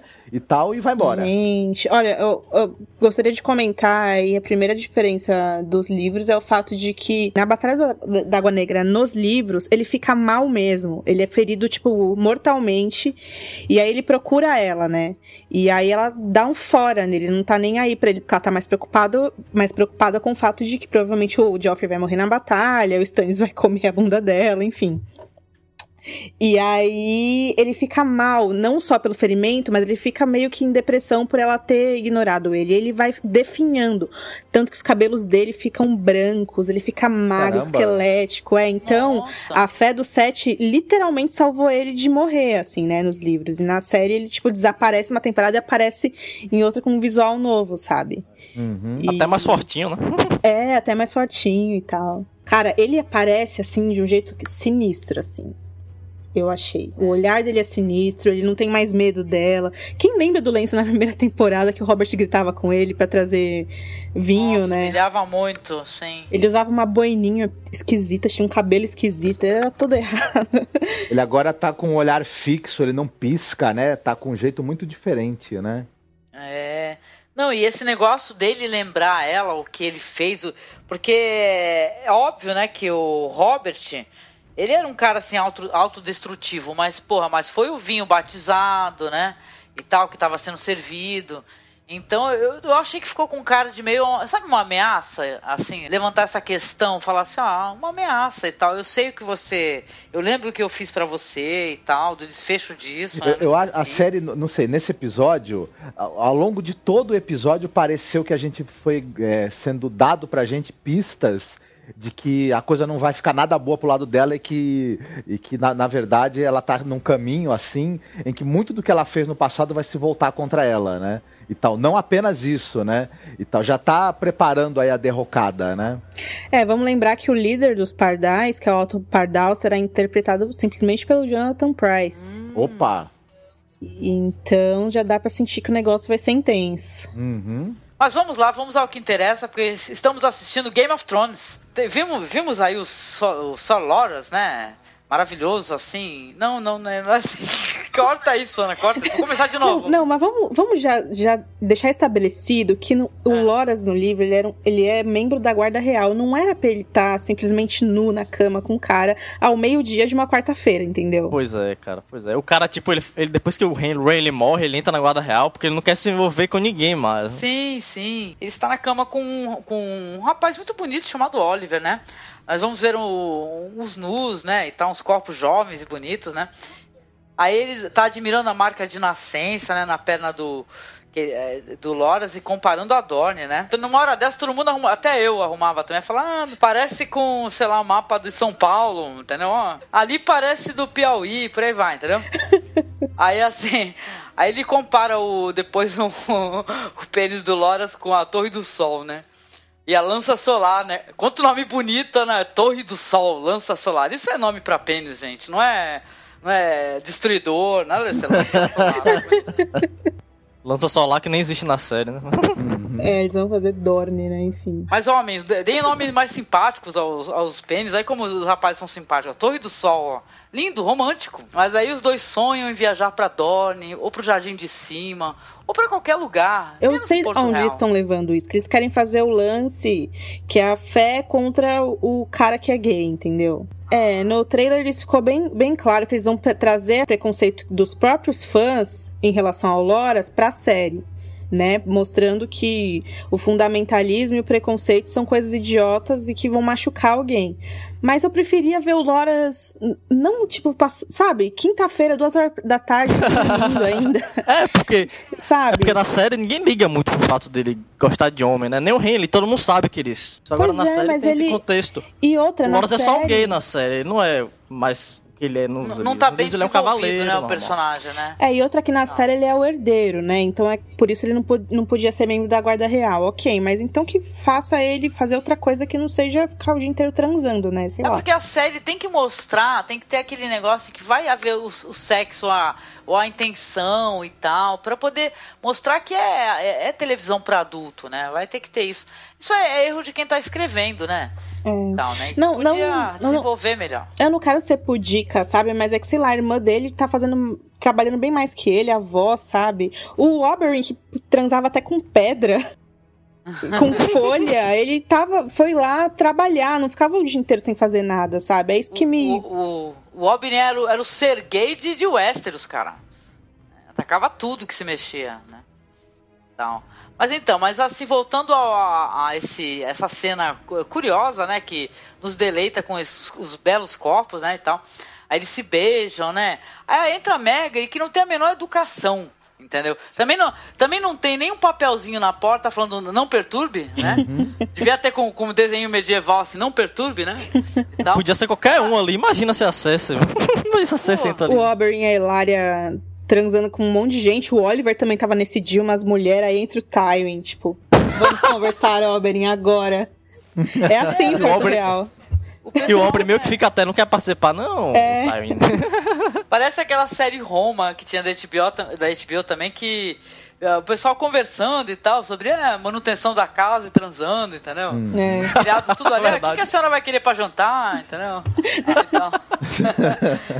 Então, mas ela dá uma olhadona, né, a Margaret, né, pro Oliver, né? E- Mas é uma olhadona que é até engraçada, né? E tal, que ele, assim, ele, ele levanta, né? E tal, aí ela, ela olha e pá, fala assim, hum, tá, dá uma conferida. E tal, aí ela fala assim, olha, nós precisamos sair daqui, né? Porque o rei Tommen está esperando e tal. E fala assim, pô, seja mais discreto, né? Que o. E tal, que todo, todo mundo observa todo mundo lá, né? Todo mundo sabe de tudo, né? Aí no caso do. Eu acho que ele responde assim que não há motivo pra isso, né? E tal, pra, pra É, ela, se ela- sentir dessa maneira. Ela, ela fala pra ele ser mais discreto, ele fala, meu, mas todo mundo sabe de todo mundo, todo mundo sabe o que, que eu faço, não preciso esconder que eu sou devasso. É basicamente isso que ele fala, né? Não tem por que eu me esconder. É, ainda tem isso, né? Tem as aparências, né? Como sempre. Aí o Laura diz que agora com o Tywin morto, ninguém vai poder forçar a Cersei a casar com ele. No entanto, é, ele argumenta assim que se ele se casar com Cersei, é a melhor esperança. a- é a melhor esperança de Damegre. Se é livrar é? dela, né? Ah, é verdade, né? Tá bom, não sei. Eu, eu achei também que é, depois que o Tywin morreu, esse acordo tava cancelado, né? É, Tal, fica, né? fica, fica essa questão como a Cersei vai lidar com eles, né? Porque o, o Loras fala, é, por outro lado, se eu me casar com ela, pelo menos eu vou tirar ela daqui, vo- você vai ter o reino pra ser rainha só pra você. Daí ela fala, talvez, né? E come a uva, tipo assim, talvez você não precise se casar com ela, talvez eu me livre dela de uma outra maneira, né? Não sei o que ela tá pensando aí. Tem que ver como que a Cersei já dá, a Marjorie já dá pra perceber que ela já tá pensando em alguma coisa. O que que a Cersei vai fazer, né? Naquela cabeça de bêbada dela, eu quero só saber. É uma cena que, assim, não sei, ela só, só mostra um pouco mais de nu pra gente, né, os espectadores, né, e tal.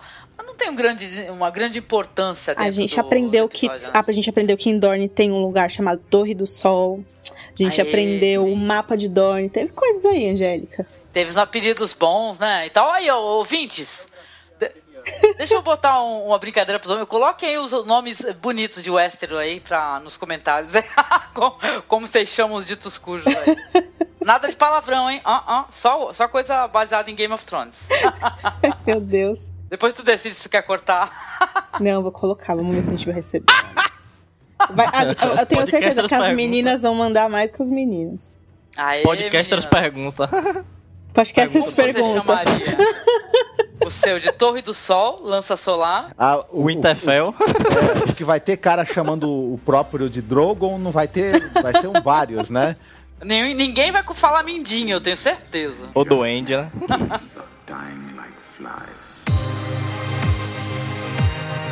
I am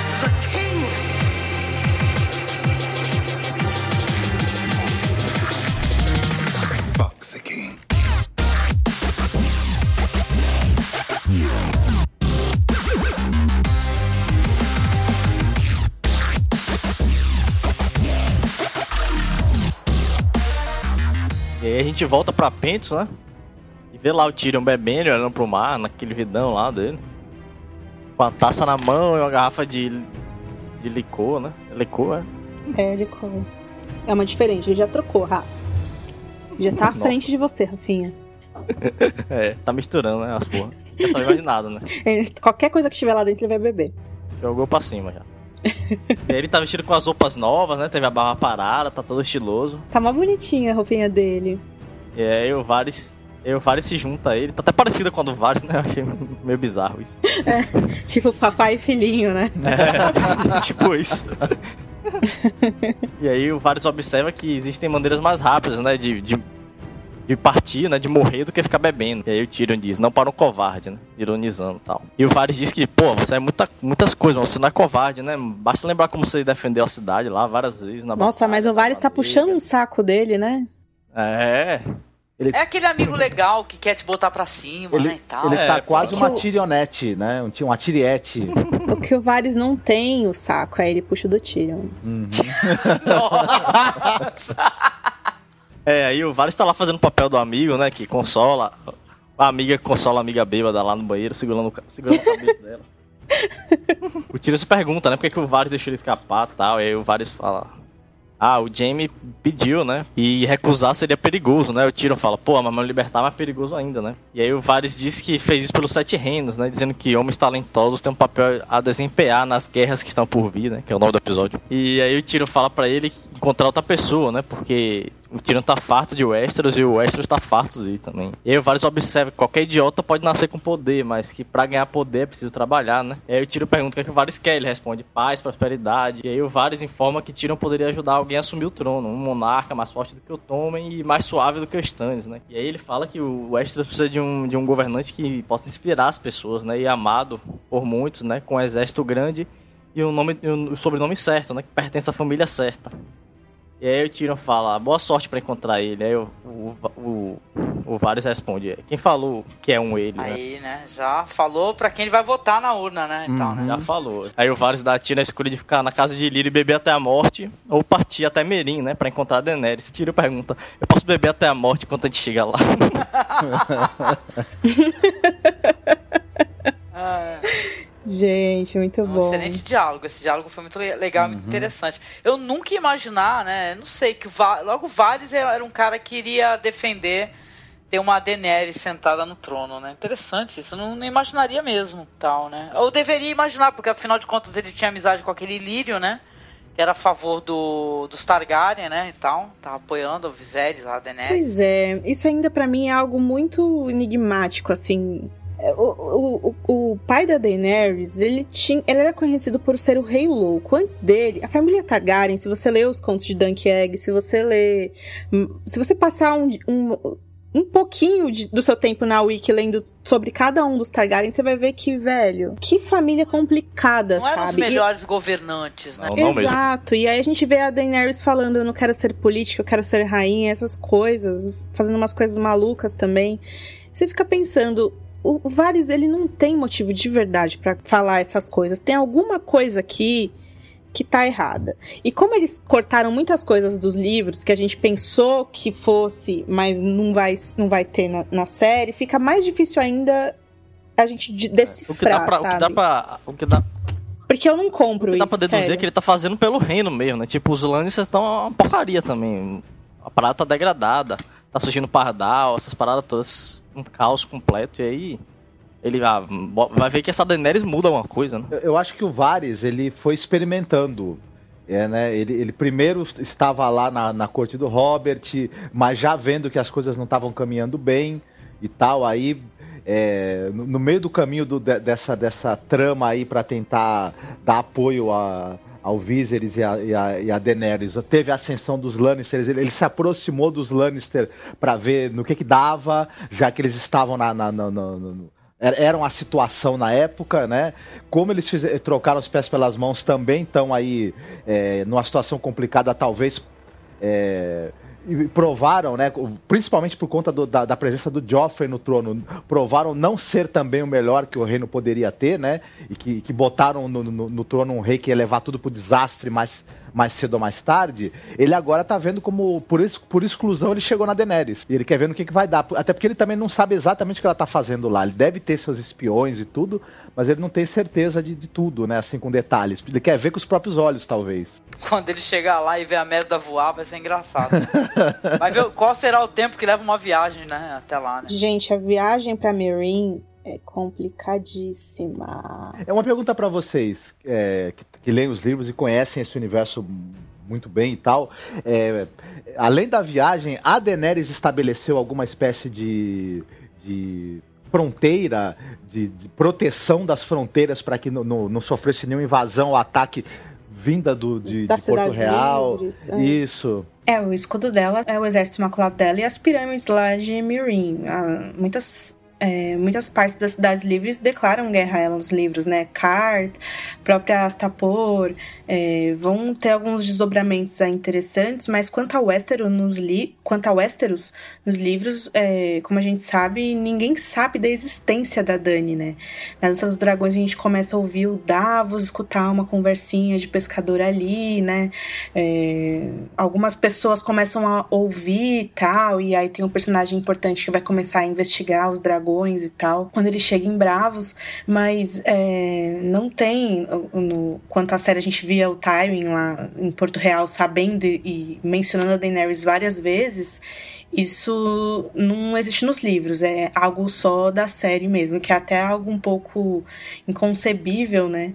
Já que essas famílias poderosas teriam que ter esse tipo de informação, mas no livro eles realmente não têm. São muitas cidades, é outro continente, é outra cultura, eles não se misturam, sabe? A não ser no sentido de economia, sabe? Que eles compram coisas das cidades livres, especiarias, seda, é, pantomimeiros, cantores, mas é aí, entendeu? Não é como se eles estivessem interessados em se meter nos assuntos deles, sabe? Se o Westeros quisesse invadir Essos por algum motivo, a única louca que fez isso é a Daenerys, porque também não sabemos, não há motivo para ela estar lá invadindo a cultura alheia e achando que é rainha de algo que ela não é, né? A gente podia fazer um podcast explicando mais a cultura Giscari, né? Muita gente não entende ali Yunkai, Astapor, Merin, a diferença dessas cidades que são na, da Baía dos Escravos para cidades livres, né? Bravos, Pentos, que é onde o Tyrion tá, Bravos, que é para onde a área vai. Seria interessantíssimo, é... viu?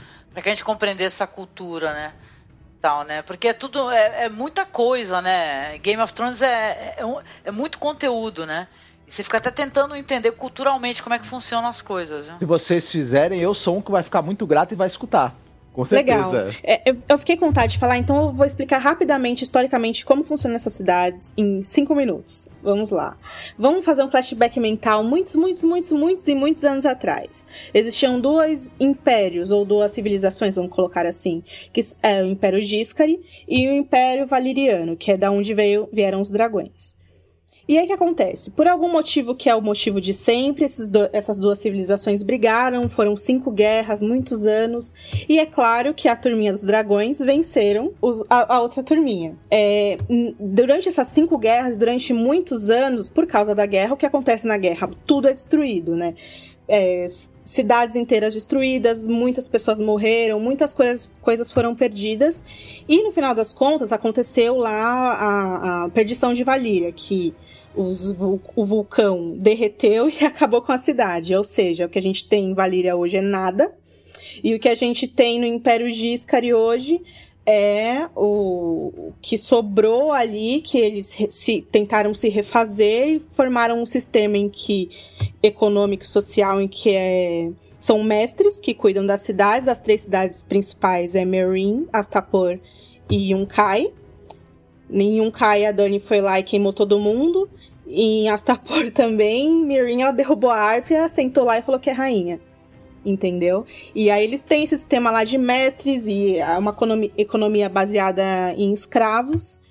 E é mais ou menos isso. Que é a Baía de Escravos. Mas tem a outra parte do legado, que são as nove cidades livres, que eram colônias de, de Valíria, né? A gente conhece aí várias cidades: Pentos, Bravos, Lis, Porror, Mir, é, Volantes e outras. Ainda em essas, a gente também tem o Mar do Traque, que é onde o povo do Traque habita. Então é mais ou menos assim o que funciona, na verdade, para Westeros é a relação que eles têm diretamente com as cidades livres e não com a Baía de Escravos, né?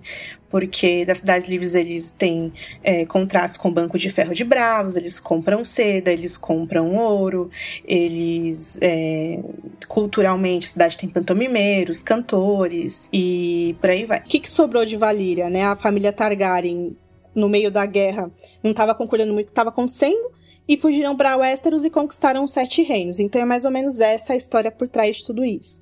Então dá para perceber, dá para perceber tipo o que que a Daenerys está fazendo lá, entendeu? Sendo que ela basicamente, primeiro, é, é descendente da, dos Valerianos e segundo, na verdade, ela é de Westeros, né?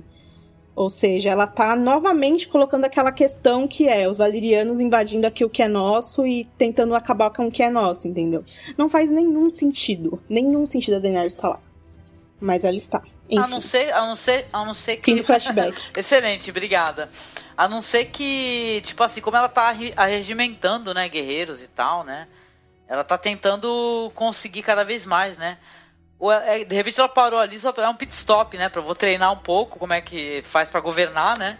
E tal. Depois eu vou lá pra Westeros. Mas sabe, esse negócio de mudar muito de ideia é complicado, porque primeiro ela queria conquistar com fogo e sangue o direito de nascimento dela, e agora ela quer salvar os mais fracos. Tipo, o que, que ela quer? Salvar os mais fracos ou conquistar o que é dela com fogo e sangue pel pelo direito que ela tem por ser uma Targaryen, sabe?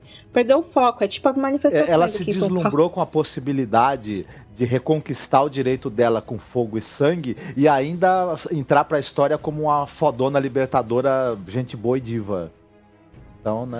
Diva e tudo, e linda. né? Então, Aí tu fala, amiga, pare.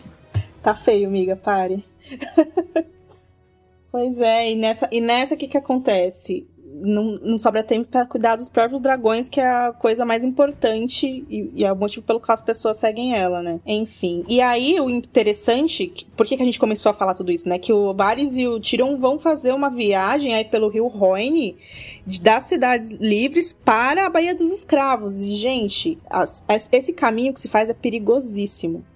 E agora que Daenerys está fazendo muitos inimigos e que vem guerras por ali também, vai ser mais complicado ainda. É, uma coisa é certa, o Varys está colocando o Tyrion no caminho da Daenerys e tá mais que certo que alguém precisa colocar senso naquela cabeça, Sim, né? cara. Ah, se ela tivesse um Varys perto dela, né? Assim, aí ela, claro, ah, duvido que ela o escutaria, né? Ela deve vê-lo como um arco-inimigo, O né? Tyrion, ele é maravilhoso porque ele é letradíssimo, ele sabe tudo sobre dragões, bem mais do que ela. Ai, que foda. Tá chegando o cara lá que vai ajudar. É, Uma- Vai ter o como treinar seu dragão aí de Game of Thrones. é, mas uma, uma amizade entre, entre Tyrion e Daenerys seria algo sensacional e faria muito bem pro personagem da Daenerys também, que tá, tá duro de, de, de engolir ultimamente, viu? Pode falar isso, cara. Não pode falar mal de Daenerys. Bom, então, falando mal dela, lá em Mirin, a gente vê o Risdar Zolora que o Dario entrando pelos portões da cidade e eles vê os Imaculados lá patrulhando as ruas. E aí o Risdar fica meio, uou, o que que tá acontecendo aqui, né? Por que que tá tendo essa guarda aqui, né? E o Dario fala, é, os seus antigos senhores lá não andam se comportando muito não, né? E aí, lá na Grande Pirâmide, né, o Risdar tem a audiência dele com a Daenerys, né? Informa que foi correu tudo bem na missão que ela mandou eles pra Yunkai lá na, na última temporada, né? Os sábios mestres da cidade concordaram em dar o poder a um conselho de anciões, né? Composto por libertos e ex-mestres, pra cidade ficar, de certa maneira, aí, mais democrática. E só que ele fala pra ela que eles pediram algumas concessões, né? E aí a Daenerys fala: Que concessões, né? Ele fala: Ah, Daenerys, a política é a arte do compromisso. E ela fala: Eu não sou política, eu sou uma rainha. E aí, e aí o Risder fala que é mais fácil governar súditos felizes do que irritados, né? Daí ela fala, eu não espero que eles sejam felizes. Eu, eles ficaram ricos é, vendendo escravos e eu acabei com essa gracinha deles. Então eu tenho certeza que eu não tô aqui pra fazer eles felizes, não. Daí ele fala, não, mas o problema não é o tráfico de escravos. O problema é que eles querem que você reabra as arenas de luta. Daí ela, what? aquela luta de galos humana. Aí o Rizer fala: é, os combates seriam feitos entre homens livres, os próprios lutadores estão loucos, implorando pra lu- voltar pra lutar, porque todo mundo ama essa merda, enfim. E enquanto ela, ela fala, ele tenta falar, e o Dario, a câmera é, vira pro Dario, né? Ele saca o punhal, aquele punhal que ele tem, que tem uma mulher nua, né? E ele fica tentando ali é, distrair a Daenerys, né? E o Fica- cara ele fica falando. sensualizando, entendeu? Exato, exato. E o cara lá falando, mas Daenerys, nossa cultura, não sei o que lá, e o Dario lá, e a Daenerys olhando pro Dario, nem aí pra ele. Daí ela vira e fala, não, não vou abrir. tchau daqui. e a cena corta já pra, se, pra segunda rodada de bundas do episódio, onde vemos Daenerys e o Dario lá, bebendo vinho e conversando sobre essa questão das arenas. É bem interessante a gente citar o fato de que Daenerys não aparece nua e o Dario aparece. É, porque ela tá de regulagem, É. né? Mas ele a não, Emilia né? Clarke Teve falou ideia, que não, não vai mostrar nada, e aí, nas cenas em que ela estaria nua, ela solta o cabelão pra cima do corpo, né? E tal. Ela podia até amarrar e fazer um vestido, né? um- enfim, com aquele cabelo, de uma vez. A peruca, a peruca dela tava bem melhor daquele jeito, diga-se de passagem, mas Pois depois é. zoaram tudo de novo. Ela, ela recusou o papel em 50 tons de cinza porque ela tava preocupada com a questão da. É, Mas De ela, essa, essa questão tal. dela com nudez, com falar palavrão em. ela- parece também que ela, que, ela, que ela não quer saber de falar palavrão e tudo. Tem alguma questão religiosa e tudo, ou sei lá, é, pu- é pudicícia da parte dela? Isso não tem como saber, né? Esses, esses atores europeus é, é, é, é muito legal como pouquíssimo Uhum. da vida pessoal deles vaza, assim, né? Eu acho até legal. Eu não gosto de ficar, né, sabendo muito, assim. Só sei que ela ficou muito. é, constrangida com as cenas que ela teve fazendo na primeira temporada, ela teve que pedir pro pai dela não assistir, ela fala muito isso nas entrevistas, sabe? Então, não sei, mas deve, ser complicado você abrir o Tumblr pesquisar o seu nome lá e ver um gif seu pelado transando, assim. Deve ser difícil pra um artista isso, né? Ah, mas a arte é muito mais que isso, né? E outra, ela nem é uma grande artista, então, pô, você mostra a bunda Não, mesmo, é, sacanagem. é que quando, é que quando é uma série popular, assim, Uhum. a galera zoa, sabe? Com certeza. E esse negócio dela não deixar que faça aí um, uma luta aí, né? Como se fosse um. Pô, os, os gladiadores lá, né? Do, do, o do, do Kubrick, tem aquele gladiador lá também que é legal, né? Tá, pô, eu não, não, não conhece a história de Roma, cara. Né? O, o povo quer pão, cara. Quer pão e circo. É, tem, a gente tem vários paralelos que a gente pode abrir aqui com essa questão de alguma. algum governo chegar em outro governo e falar isso tá errado, sabe? Tipo, sei lá, as mulheres que usam burca no Oriente Médio estão erradas porque elas estão sendo reprimidas e está errado e vamos discutir sobre isso. Aí na França proíbem as mulheres de usar isso, mas é a cultura delas, né? Isso, isso é um exemplo bem superficial que a gente pode dar aqui de como a cultura dos outros, que não é a nossa, não é a nossa. Que a gente não entende, né? Que a gente não pode chegar e falar, não é, não, não é uma coisa legal, então parem É, o- agora com isso. O né? outro ele pode ter um Exatamente. costume que é bárbaro, atrasado, e, é, inadmissível, mas é, a gente pode impedi-lo de, de continuar com esse costume através da força. Pra mim, a, a, a solução de todos os problemas do mundo é a educação, entendeu? Mas Daenerys não é uma política, ela é uma rainha. Eu não sei a Ai. que ponto. Aí já viu, né? Já deu merda aí, né? Entendeu? Enfim, e ela está lá pela dona Condário, e aí ele conta pra ela, né? Por que, que ele defende isso, né? Ele fala que ele foi vendido por um homem tolos, né? é, que treinava lutadores. A mãe dele, dele, ele fala que era uma prostituta bêbada, vendeu ele pra esse cara. E aí ele era um garoto problemático, pequeno, mirradinho, mas ele gostava de lutar. E aí o cara ensinou ele a lutar, e aos 16 anos ele foi pra essas arenas, e ele ficou famoso, ganhou muito dinheiro, e aí um dia o senhor dele, né? Que ele era escravo, né? Senhor dele morreu e ele pôde, tipo, ser um mercenário, né? Se, se aliou aos segundos filhos. E hoje tá lá com a Daenerys, né? Então ele fala, pra muitas pessoas aqui, essa questão é importante, todo mundo gosta, todo mundo se identifica com isso. E então, por que não, né? Por que não abrir? E política é a arte também de você saber quando você tem que ceder. Claro, né?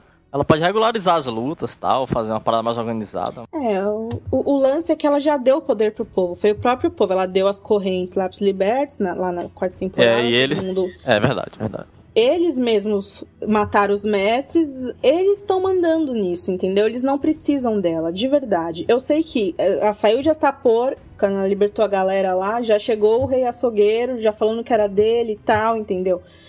É difícil deixar pra trás, só que é difícil também você pegar um negócio que não é seu. Enfim, já estamos sendo muito redundantes aqui. Vamos, vamos continuar nessa questão da conversa. Desde eles começam a falar dos dragões e tal. E aí a Dani cita que o Drogon não foi visto nas últimas semanas, ela não quer mais que nenhuma criança seja torrada por um dragão e tal. E aí ela fala, né, lamenta que ela infelizmente já não pode controlar mais eles, né? E o Dario fala: "Meu, você é rainha dos dragões. Sem dragão, você não é rainha." Daí corta pra cena lá que ela vai lá do- nas profundezas da grande pirâmide, né? Uma porta é rolada.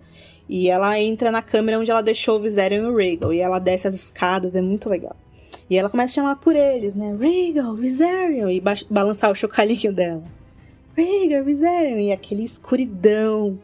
E aí, de repente, um dragão aparece solta uma rajada de fogo em direção a ela. E aí aparece o segundo. E aí é horrível, cara. E aí eles começam a gritar e rugir, cuspir fogo, e aí ela foge em terror, e aí a cena acaba aí. Dungeons and Dragons. Sei lá, eu até fiquei conversando com o Marcos depois, porque eu pensei, pô, ela deveria, é claro, ser a mãe dos dragões, mas tu não é uma entidade divina, sabe? Poderosa, que solta raio pelo, pela, pelos olhos. Você tem que treinar, né? São, são animais, né? Então, tem que, teria que ter existido um treinamento que ela não deu, né? E agora eles estão aí, né? Totalmente alheios a ela, já que foram trancados, né? Tá triste. Tem comida pra caramba em um extras pra eles, o guarda de Stannis, o soldadinho da Cersei, sei lá. Agora ela quer ficar aí. Pois é, meu. Cadê os livros lá que o Jorah deu pra ela no casamento? Ela não lê nada. Ela ficou o dia inteiro lá transando com o Dario, não faz nada. E tudo bem, nos livros a Daenerys tem 15 anos, na série eles deram que idade pra ela? 18, né? A mesma idade do John, sei lá.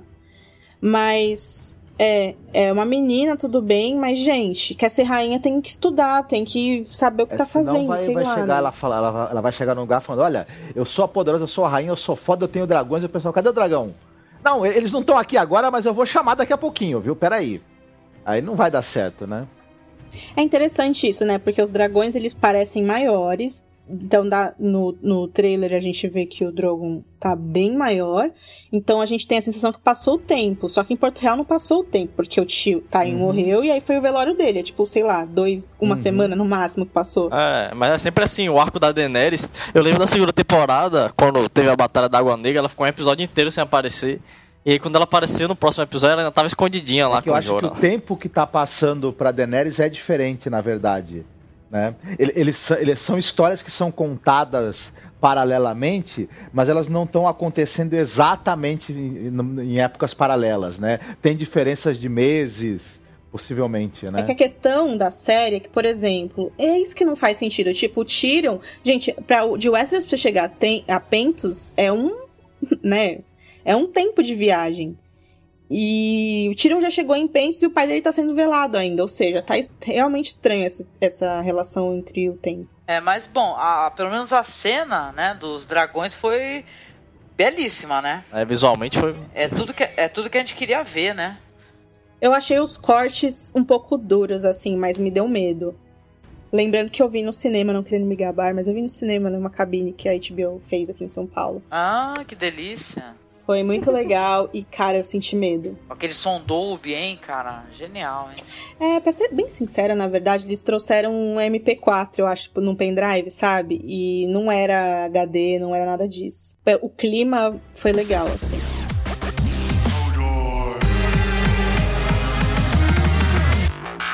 Joffrey, Cersei, Walder Frey,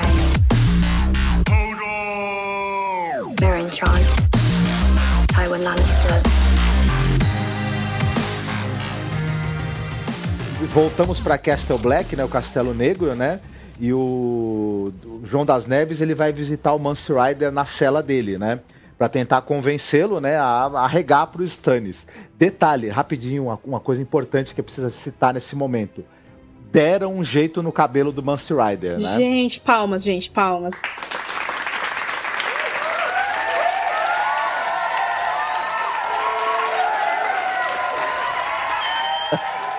Então. E aí o, o, o Mance fala pra ele, olha, você veio pro nosso último encontro, e o John fala, não, não precisa ser nosso último encontro, né? E tal. E aí o Mance fala, sei, sei, olha, o, o rei de vocês aí, o Stannis, ele é um cara, ele é corajoso, ele é um cara de, de peito, né? Respeita o cara e tal. E acho que ele vai ser um bom governante aí e tal. Melhor do que dos últimos, do último século que a gente teve aí, né? Mas olha, não vou servir ele não, tá? Porque eu, eu já sou rei aqui. Qual é a dele, né? E tal. E o, e o John lembra pra ele e fala: olha, o, teu, o, o selvagem já sofreram muito e tal. Você, né. Já, já teve muita guerra, muita destruição e tudo mais e tal. Ele fala: ah, eu vou servir o cara numa guerra, meu povo vai sofrer mais ainda, né? Aí o John fala, pô, você teve esse trabalho todo para reunir o pessoal, reunir mais de 100 clãs, né? Mais de 90 clãs, ele fala, né? Até os gigantes que nas reuniões pisavam no pé de todo mundo, você conseguiu dar um jeito e tal, né? Cê, cê, é importante que, que você consiga manter essa coisa de, de salvar. Você vai jogar tudo fora por orgulho, né? Ele fala, não é orgulho, meu amigo. Não é assim, né? Eu não quero ser visto como um, como um medroso arregando pra esse cara que chegou agora aí do nada, né? Você tá pensando o quê? Né? Eu tô com medo, eu tenho medo de morrer e tal, claro, mas não é, não é, não é vergonha, né? Falando em morrer, como é que vai ser minha morte? Vai ser forca, vai ser guilhotina? Aí o John fala, não, churrasco. Ele, aí você vê que o Mance já, epa! Ele dá uma apertadinha, né? Ele dá aquela É. contraída no bumbum. Tadinho, Isso, é ele uma fala- morte horrível. Exato, né? Mas ele se recompõe, né? Ele já se vê, ele já se vê lá fritando, mas ele pensa, não, peraí, não, não, não, não, não, é melhor morrer assim do que morrer como um cagão, como um covarde. Não, tudo bem, eu, de- podem me torrar, não tem problema, né? e tal. E aí ele fala, ó, só que é o seguinte, viu? Aí você morre, a, união dos clãs se desfaz, que você fez, aí chega os White Walkers, né? E aí? Eh, Quem é que vai ficar cantando aí os seus feitos, a sua coragem, né? E tal. E ele fala, ah, cara, você é um cara legal, você é bacana, viu? E... Mas se você não, não consegue entender por que, que eu não vou me dobrar para outro rei, sendo que eu já fui, né? Já fui rei aqui e tudo mais, não... por que, que eu não vou enfiar meu, meu povo em mais uma guerra para atender a vaidade de alguém, né? E tal. Pra mim, na verdade, o lance do, do, do Mance com, com. É bem esse, né? O John então ele vai embora e fala: Ó, você tá cometendo um erro terrível, viu? E ele fala, ó, cara, faz parte, né? A gente é livre também para cometer erros, né? Que vão nos levar a virar churrasco. É, né? essa questão, é ser livre, né? Mais tarde, né? O, chega a hora da execução do Mance, né? E tal. E tem o. Tá, tá lá os, os, os selvagens, os, pat- os patrulheiros da noite, a comitiva do Stannis, né? E tal. O Mance é trazido durante ele e o Stannis faz aquela coisa do, ó, pensa bem.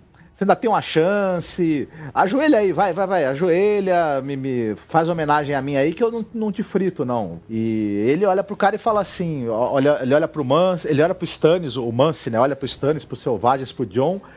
E ele fala: não vou me ajoelhar, não, cara. Olha o seguinte, essa casa aqui já foi, já foi minha, eu não vou ficar aqui onde eu já morei arregando pra você. E, ó, te- boa sorte pra ti, viu? Que as coisas não vão ser boas pra tu, como tu tá pensando também, não. É. Tem muita guerra ainda pra vir, né? E aí é de novo o nome do episódio, né? Desejo-lhe boa sorte nas guerras que estão por vir. Uhum, exatamente. Que é... Aí o Stannis dá o, o ok com a cabeça, pode fritar o homem, né? E aí ele é acorrentado à estaca, né? E o. A Celise e o Shirin ass- assistem do, do- do- as duas, né? É, assistem da varanda o que vai acontecer. A, a, a mãe, né? Com a cara de prazer vendo o cara ser fritado, que aquilo dá até raiva, né? Ela sente orgasmos quando ela vê os homens queimados, né? Uhum, Isso aí. Exatamente. Aí chega a Melisandre, né? A, a, a no- nossa amiga lá, sacerdotisa, né? E tal. E ela começa, né, com, com o textão do face dela, né? O, Olha, tem que escolher entre o certo e o errado, Deus verdadeiro, Deus falso, e não sei o que lá, livre-arbítrio. E ela fala o seguinte, né? Que o verdadeiro rei é o Stannis e o Mansion é o rei das mentiras, né? Tasca fogo na, na estaca, né? E o va- começa lá a sentir o, o- as chamas né, subindo e atingindo ele, né? Mas ele não quer. Você percebe que ele tá fazendo força pra não gritar, pra não chorar, pra morrer com o mínimo de dignidade, né? Meu, tem um momento que ele dá uma olhada pro Tormund assim. É, muita gente que leu. É, muita gente que leu os livros, que essa questão da morte do, do Mance é bem- complicada pra quem lê os livros, porque tem alguns desdobramentos interessantes. E muita gente teve uma leitura aí nesse, nesse momento que ele olhou pro Tormund, eu não acredito muito nisso, mas enfim. Seja como for, essa olhada que ele deu pro Tormund, de, de tipo, agora é com você, sabe? É, foi bem forte, assim. E, meu, todos os homens dele ali vendo ele queimar, cara. Uhum. Sério, é, pra mim essa foi uma das cenas mais cruéis, assim. É, foi terrível.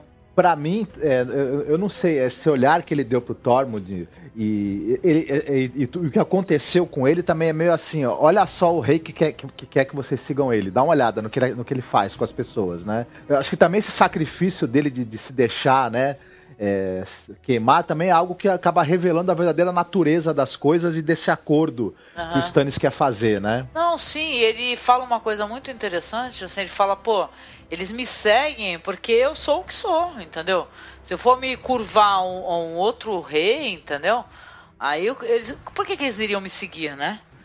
E tal, né? É muito mais, é muito além também da, da motivação. E o Jon Snow é, ele não entendeu, né? Ele viu só um lado só da questão, né? Não viu os outros, né? Como sempre. É o, é o- é o João das Neves que não sabe nada, né? Impressionante. É, o Ciaran Hinds deu entrevista pra Entertainment Weekly, daí o jornalista fala: todo mundo nessa hora que você fala olhou, olhou pra TV e gritou: pelo amor de Deus, aceita isso! E, não, e a questão é essa: é difícil pra você ler, né, esse personagem do Mance, ler as motivações dele, ler essa questão da liberdade e tal. Meu, por que, que um gigante seguiria qualquer pessoa, sabe?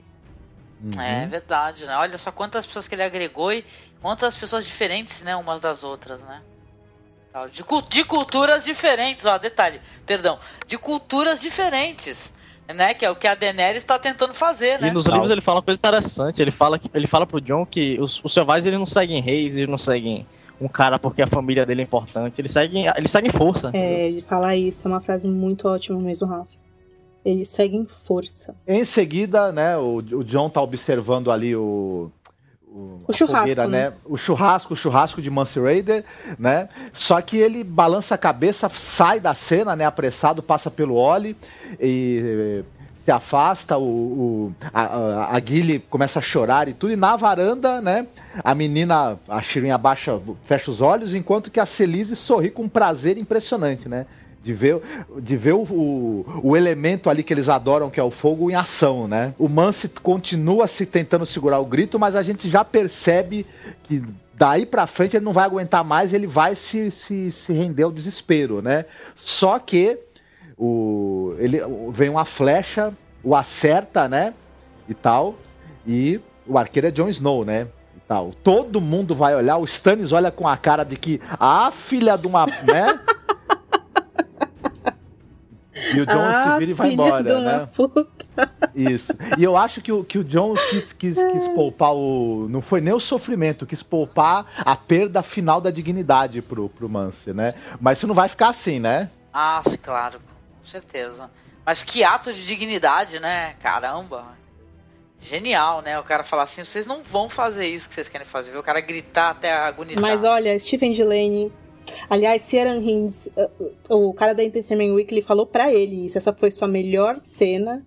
A cena que ele conversa com o John lá na cela. Essa foi sua melhor cena na série. Foi mesmo. Porque olha, antes disso. Ele é sensacional. Ele é Sarah Hinds é maravilhoso, gente. Nossa. A gente Procurem- sempre brincou aqui que ele, ele era, era, tava ruim como mês porque ele tava sentindo frio e tal, mas foi verdade. Na entrevista ele fala: Ah, que- qual foi é, o, seu, é, o melhor momento pra você na série? Ele fala: É, com certeza não foi congelar minhas bolas lá na Islândia.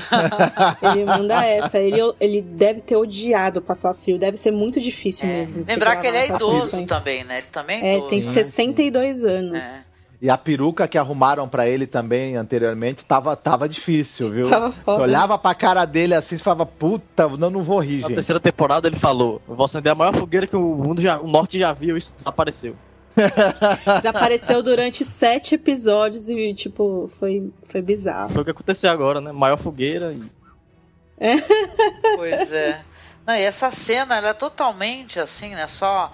Ela lembra muito. Porque eu gosto muito de um filme chamado O Último dos Moicanos, sabe?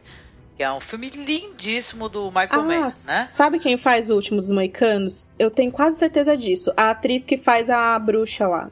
Ah, é? Ah, Se não, eu, eu ouvi isso. Deixa eu. É Jo, Jode. Alguma coisa o nome dela. Oh, porque esse é um filme de.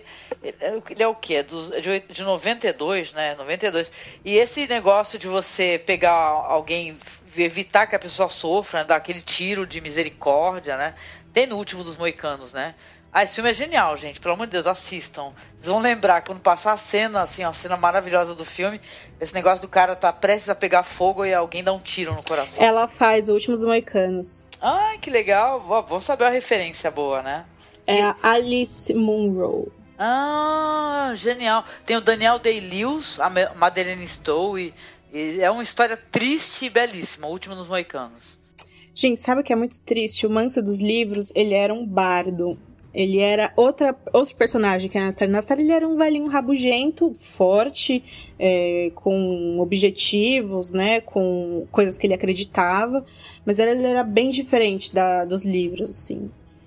E para todo mundo que está perguntando, vocês vão com comparar, falar das comparações com os livros, os dobramentos dessa morte, tal, camisa de chocalhos, o Interfell? Não, não tem como a gente é, comentar isso aqui, porque é spoiler dos livros, para quem não leu ainda, e a gente vai comentar isso nos podcasts de O Festim dos Corvos e a Dança dos Dragões. E a gente avisa para vocês assim que eles forem publicados.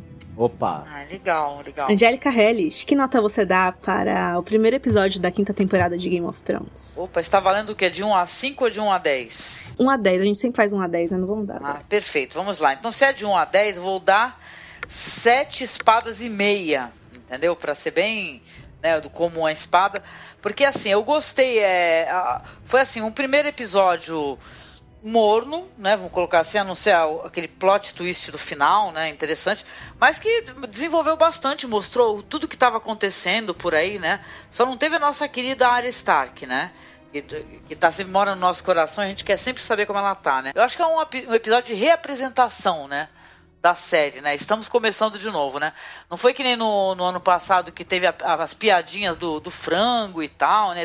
Teve todo aquele humor e a, e pipocar memes pela internet. Mas foi um episódio curioso, interessante, triste, um final trágico, mas legal. Marcos Noriega, que nota você dá pro episódio? Eu vou, eu, vou, eu vou dar seis reis além da.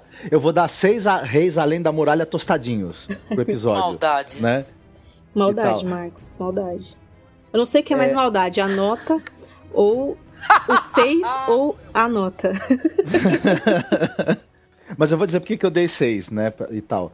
Que é assim, a Angélica tem razão. É, esse é um episódio que ele cumpriu uma função importante dentro do, do, do corpo aí que vai ter essa narrativa, né? Ele acabou explicando, amarrando algumas coisas que ficaram pendentes do final da temporada anterior. Ele reapresenta os núcleos, menos o da área, né? Menos, menos a, reapresenta os personagens que vão ter importância, dá algumas pistas do que vai acontecer, né? Mas é, é, aquele episódio que parece ter muita gente batendo papo, poucas coisas acontecendo, e eles deixaram a, a, uma cena que tem um pouco mais de apelo emocional pro final do episódio, né? Só que em termos de resposta emocional que ele, que ele, que ele traz do público é muito baixa, infelizmente, né? Agora que eu lembrei que a gente nem comentou os que os episódios vazaram. Rafa Bacelar, que nota você dá para o episódio The Wars to Come, season premiere da quinta temporada de Game of Thrones? É, eu acho que eu vou dar sete flechadas e meia também no, no Raider e tal. Eu discordo um pouco do, do Marcos e da Angélica quando eles dizem que o episódio foi de reapresentação. Eu não concordo muito disso, não. Eu acho que foi mais de apresentação mesmo, tipo. Hum, ele não foi muito sim. preso na temporada anterior. Ele apresentou os filhos da Pia, apresentou a fé militante, apresentou os pardais, e acho que ele foi. Ele seguiu em frente, você viu? A cena final foi, foi bacana, né? Foi legal. Hum, eu também foi gostei, eu gostei. Difícil de ver. Mas eu acho que não foi o melhor, realmente. Bom, eu vou dar seis ossinhos para o Fantasma Roer lá em Castelo Negro por esse episódio. É, eu, eu raramente falo isso aqui no podcast. Normalmente, quando eu não gosto do episódio, eu não falo, mas dessa vez eu vou falar. Eu basicamente detestei esse episódio da primeira vez que eu vi, da segunda vez eu gostei mais. Eu acho que a cena final foi uma das melhores de Game of Thrones, realmente deixou foi cruel, foi, me deixou triste. Eu saí da sala triste depois que eu assisti. Todos os jornalistas que estavam lá também saíram meio tristes. É, o que me incomoda nem é tanto a diferença dos livros, porque tem alguma coisa que difere dos livros. A maioria das coisas que difere dos livros eu gosto muito. Mas eu achei que, de alguma maneira, é, a série. A série tá meio sem gosto, assim eu não achei tão legal, por exemplo, a cena de flashback. Eu não gostei da Cersei no velório. Eu não gostei da atitude do Jaime, como é, vocês comentaram, que já estava pensando na, no legado do pai. Várias dessas coisas que não fazem. É, não casam com os personagens como eles são desenvolvidos na série mesmo, e não em relação aos livros. E isso me deixou um pouco chateada, me deixou um pouco desmotivada. Ah, os episódios vazarem também eu achei muita mancada, deixou todo mundo. É, perdeu, né, o clímax de você assistir ele todo domingo, porque muita gente já assistiu, já tem um monte de imagem com spoiler pela internet de personagens que morrem, de cenas aí que acontecem. Então eu por escrever sobre isso e por depender desses episódios todo domingo para poder reunir material, me senti extremamente desmotivada. Enfim, essa série de coisas assim, mais o episódio que para mim foi um 6 mesmo, que é bom porque a partir de agora eu vou ver com as expectativas baixas e posso me surpreender. E é isso que eu espero, pelo menos para essa temporada. Bom, aqui no Brasil a gente tá no outono, na verdade, o inverno está chegando. Opa! Quem tem alguma indicação aí pra galera se preparando pro inverno? Uh, posso jogar uma aqui do nada, assim? Posso jogar? Pode, rapidamente, claro. rapidamente, né? Nós já estamos né, estourando em tempo. Mas assistam, ó. é, eu sei que todo mundo gosta muito. Nosso finado é, Tywin Lannister, né? O Charles Dance. A gente assistiu um filme de terror que na verdade é uma refilmagem do filme antigo, um filme russo chamado Vi, né, Marcos? Um, fi Sim. um filme que foi saiu em 3D, por sinal. O filme é uma história de bruxas, demônios, fantasmas, muita fantasia, muita magia. E aparece lá. Imagine só vocês, nós, né? Assistindo cinema de terror russo, né? E do nada nós ah, vemos lá o Charles Dance, né? Fazendo o Lord Dudley né, no, no filme, cara. Um filme genial, com muito efeito especial, uma história de terror sinistra, cara. Ah, Vale assistir o original também, que é o filme antigo e tal, que é. Mas vale muito a pena assistir essa versão, porque tem o nosso querido Tywin Lannister, sabe? muito bom. Procurem, o nome do filme é Vi. É V-I-Y. Vi. Eu posso, eu já vou dar minha dica porque eu quero emendar nessa, nesse tema do russo. Eu dei essa dica num podcast que eu participei na semana passada, que foi no box de série, com meu amigo queridíssimo Caio Focheto. Um beijo pra você, Caio. E eu indiquei lá a série The Americans, que é a série que meu Deus, eu estou apaixonada por essa série. Pra quem não sabe, é uma série do FX que se passa nos anos 80. É como se fosse um drama político é, de dois agentes é, da KGB que estão infiltrados nos Estados Unidos como uma família do subúrbio. E é assim incrível. Que não ver. só não só violento, como muito Poxa. inteligente, como muito, muito bacana. A, perso- a, a protagonista da série é a atriz que fazia Felicity, aquela série que muita gente acompanhou no começo dos anos 2000, que era do J.J. Abrams. E, gente, a série é fantástica. Eles fazem um, um design de produção que é da década de 80, que não fica aquela coisa muito clichê. Eles fazem uma, uma coisa tão fina, tão bem feita. É muito, muito bom. A trilha sonora é incrível, é tudo incrível sobre essa série. Então, indicaria com todas as minhas forças pra vocês, por favor, assistam. E tem a primeira temporada no Netflix, então. Ah, vou, Opa, legal, vou legal. Olha, é, já que a gente é, indica filmes ou, ou- ou- ou séries de tudo que tem a ver com a temática, ou que apareça alguém da que trabalha na série, o- já que a gente falou tanto do Stephen Delaney, né, que é o Stannis Baratheon na série, ele, ele participa de um filme que eu acho muito bacana, eu, eu assisti uns anos atrás, que é o filme As Horas e tal. Ele faz, o, no no filme que eu me lembro, ele faz o marido da Virginia Woolf. Ele faz o Ah. marido da Virginia Woolf. Eu amo tanto esse filme. Eu amo tanto esse filme. É muito Nossa. bom. O livro é sensacional, As Horas, né? Quem, quem tiver a oportunidade de encontrar, não deixe de ler. Sobre a vida da, da, da Virginia Woolf e também sobre, sobre, sobre filmes que refletem sobre o papel da mulher na sociedade através do tempo. É sensacional esse filme. É pra assistir pra ontem, viu? E é isso, a gente volta na semana que vem comentando o episódio The House of Black and White. E vemos vocês em breve. Um beijão e até mais. Tchau, tchau. Até. Fiquem Até mais, bem. galera. Obrigado.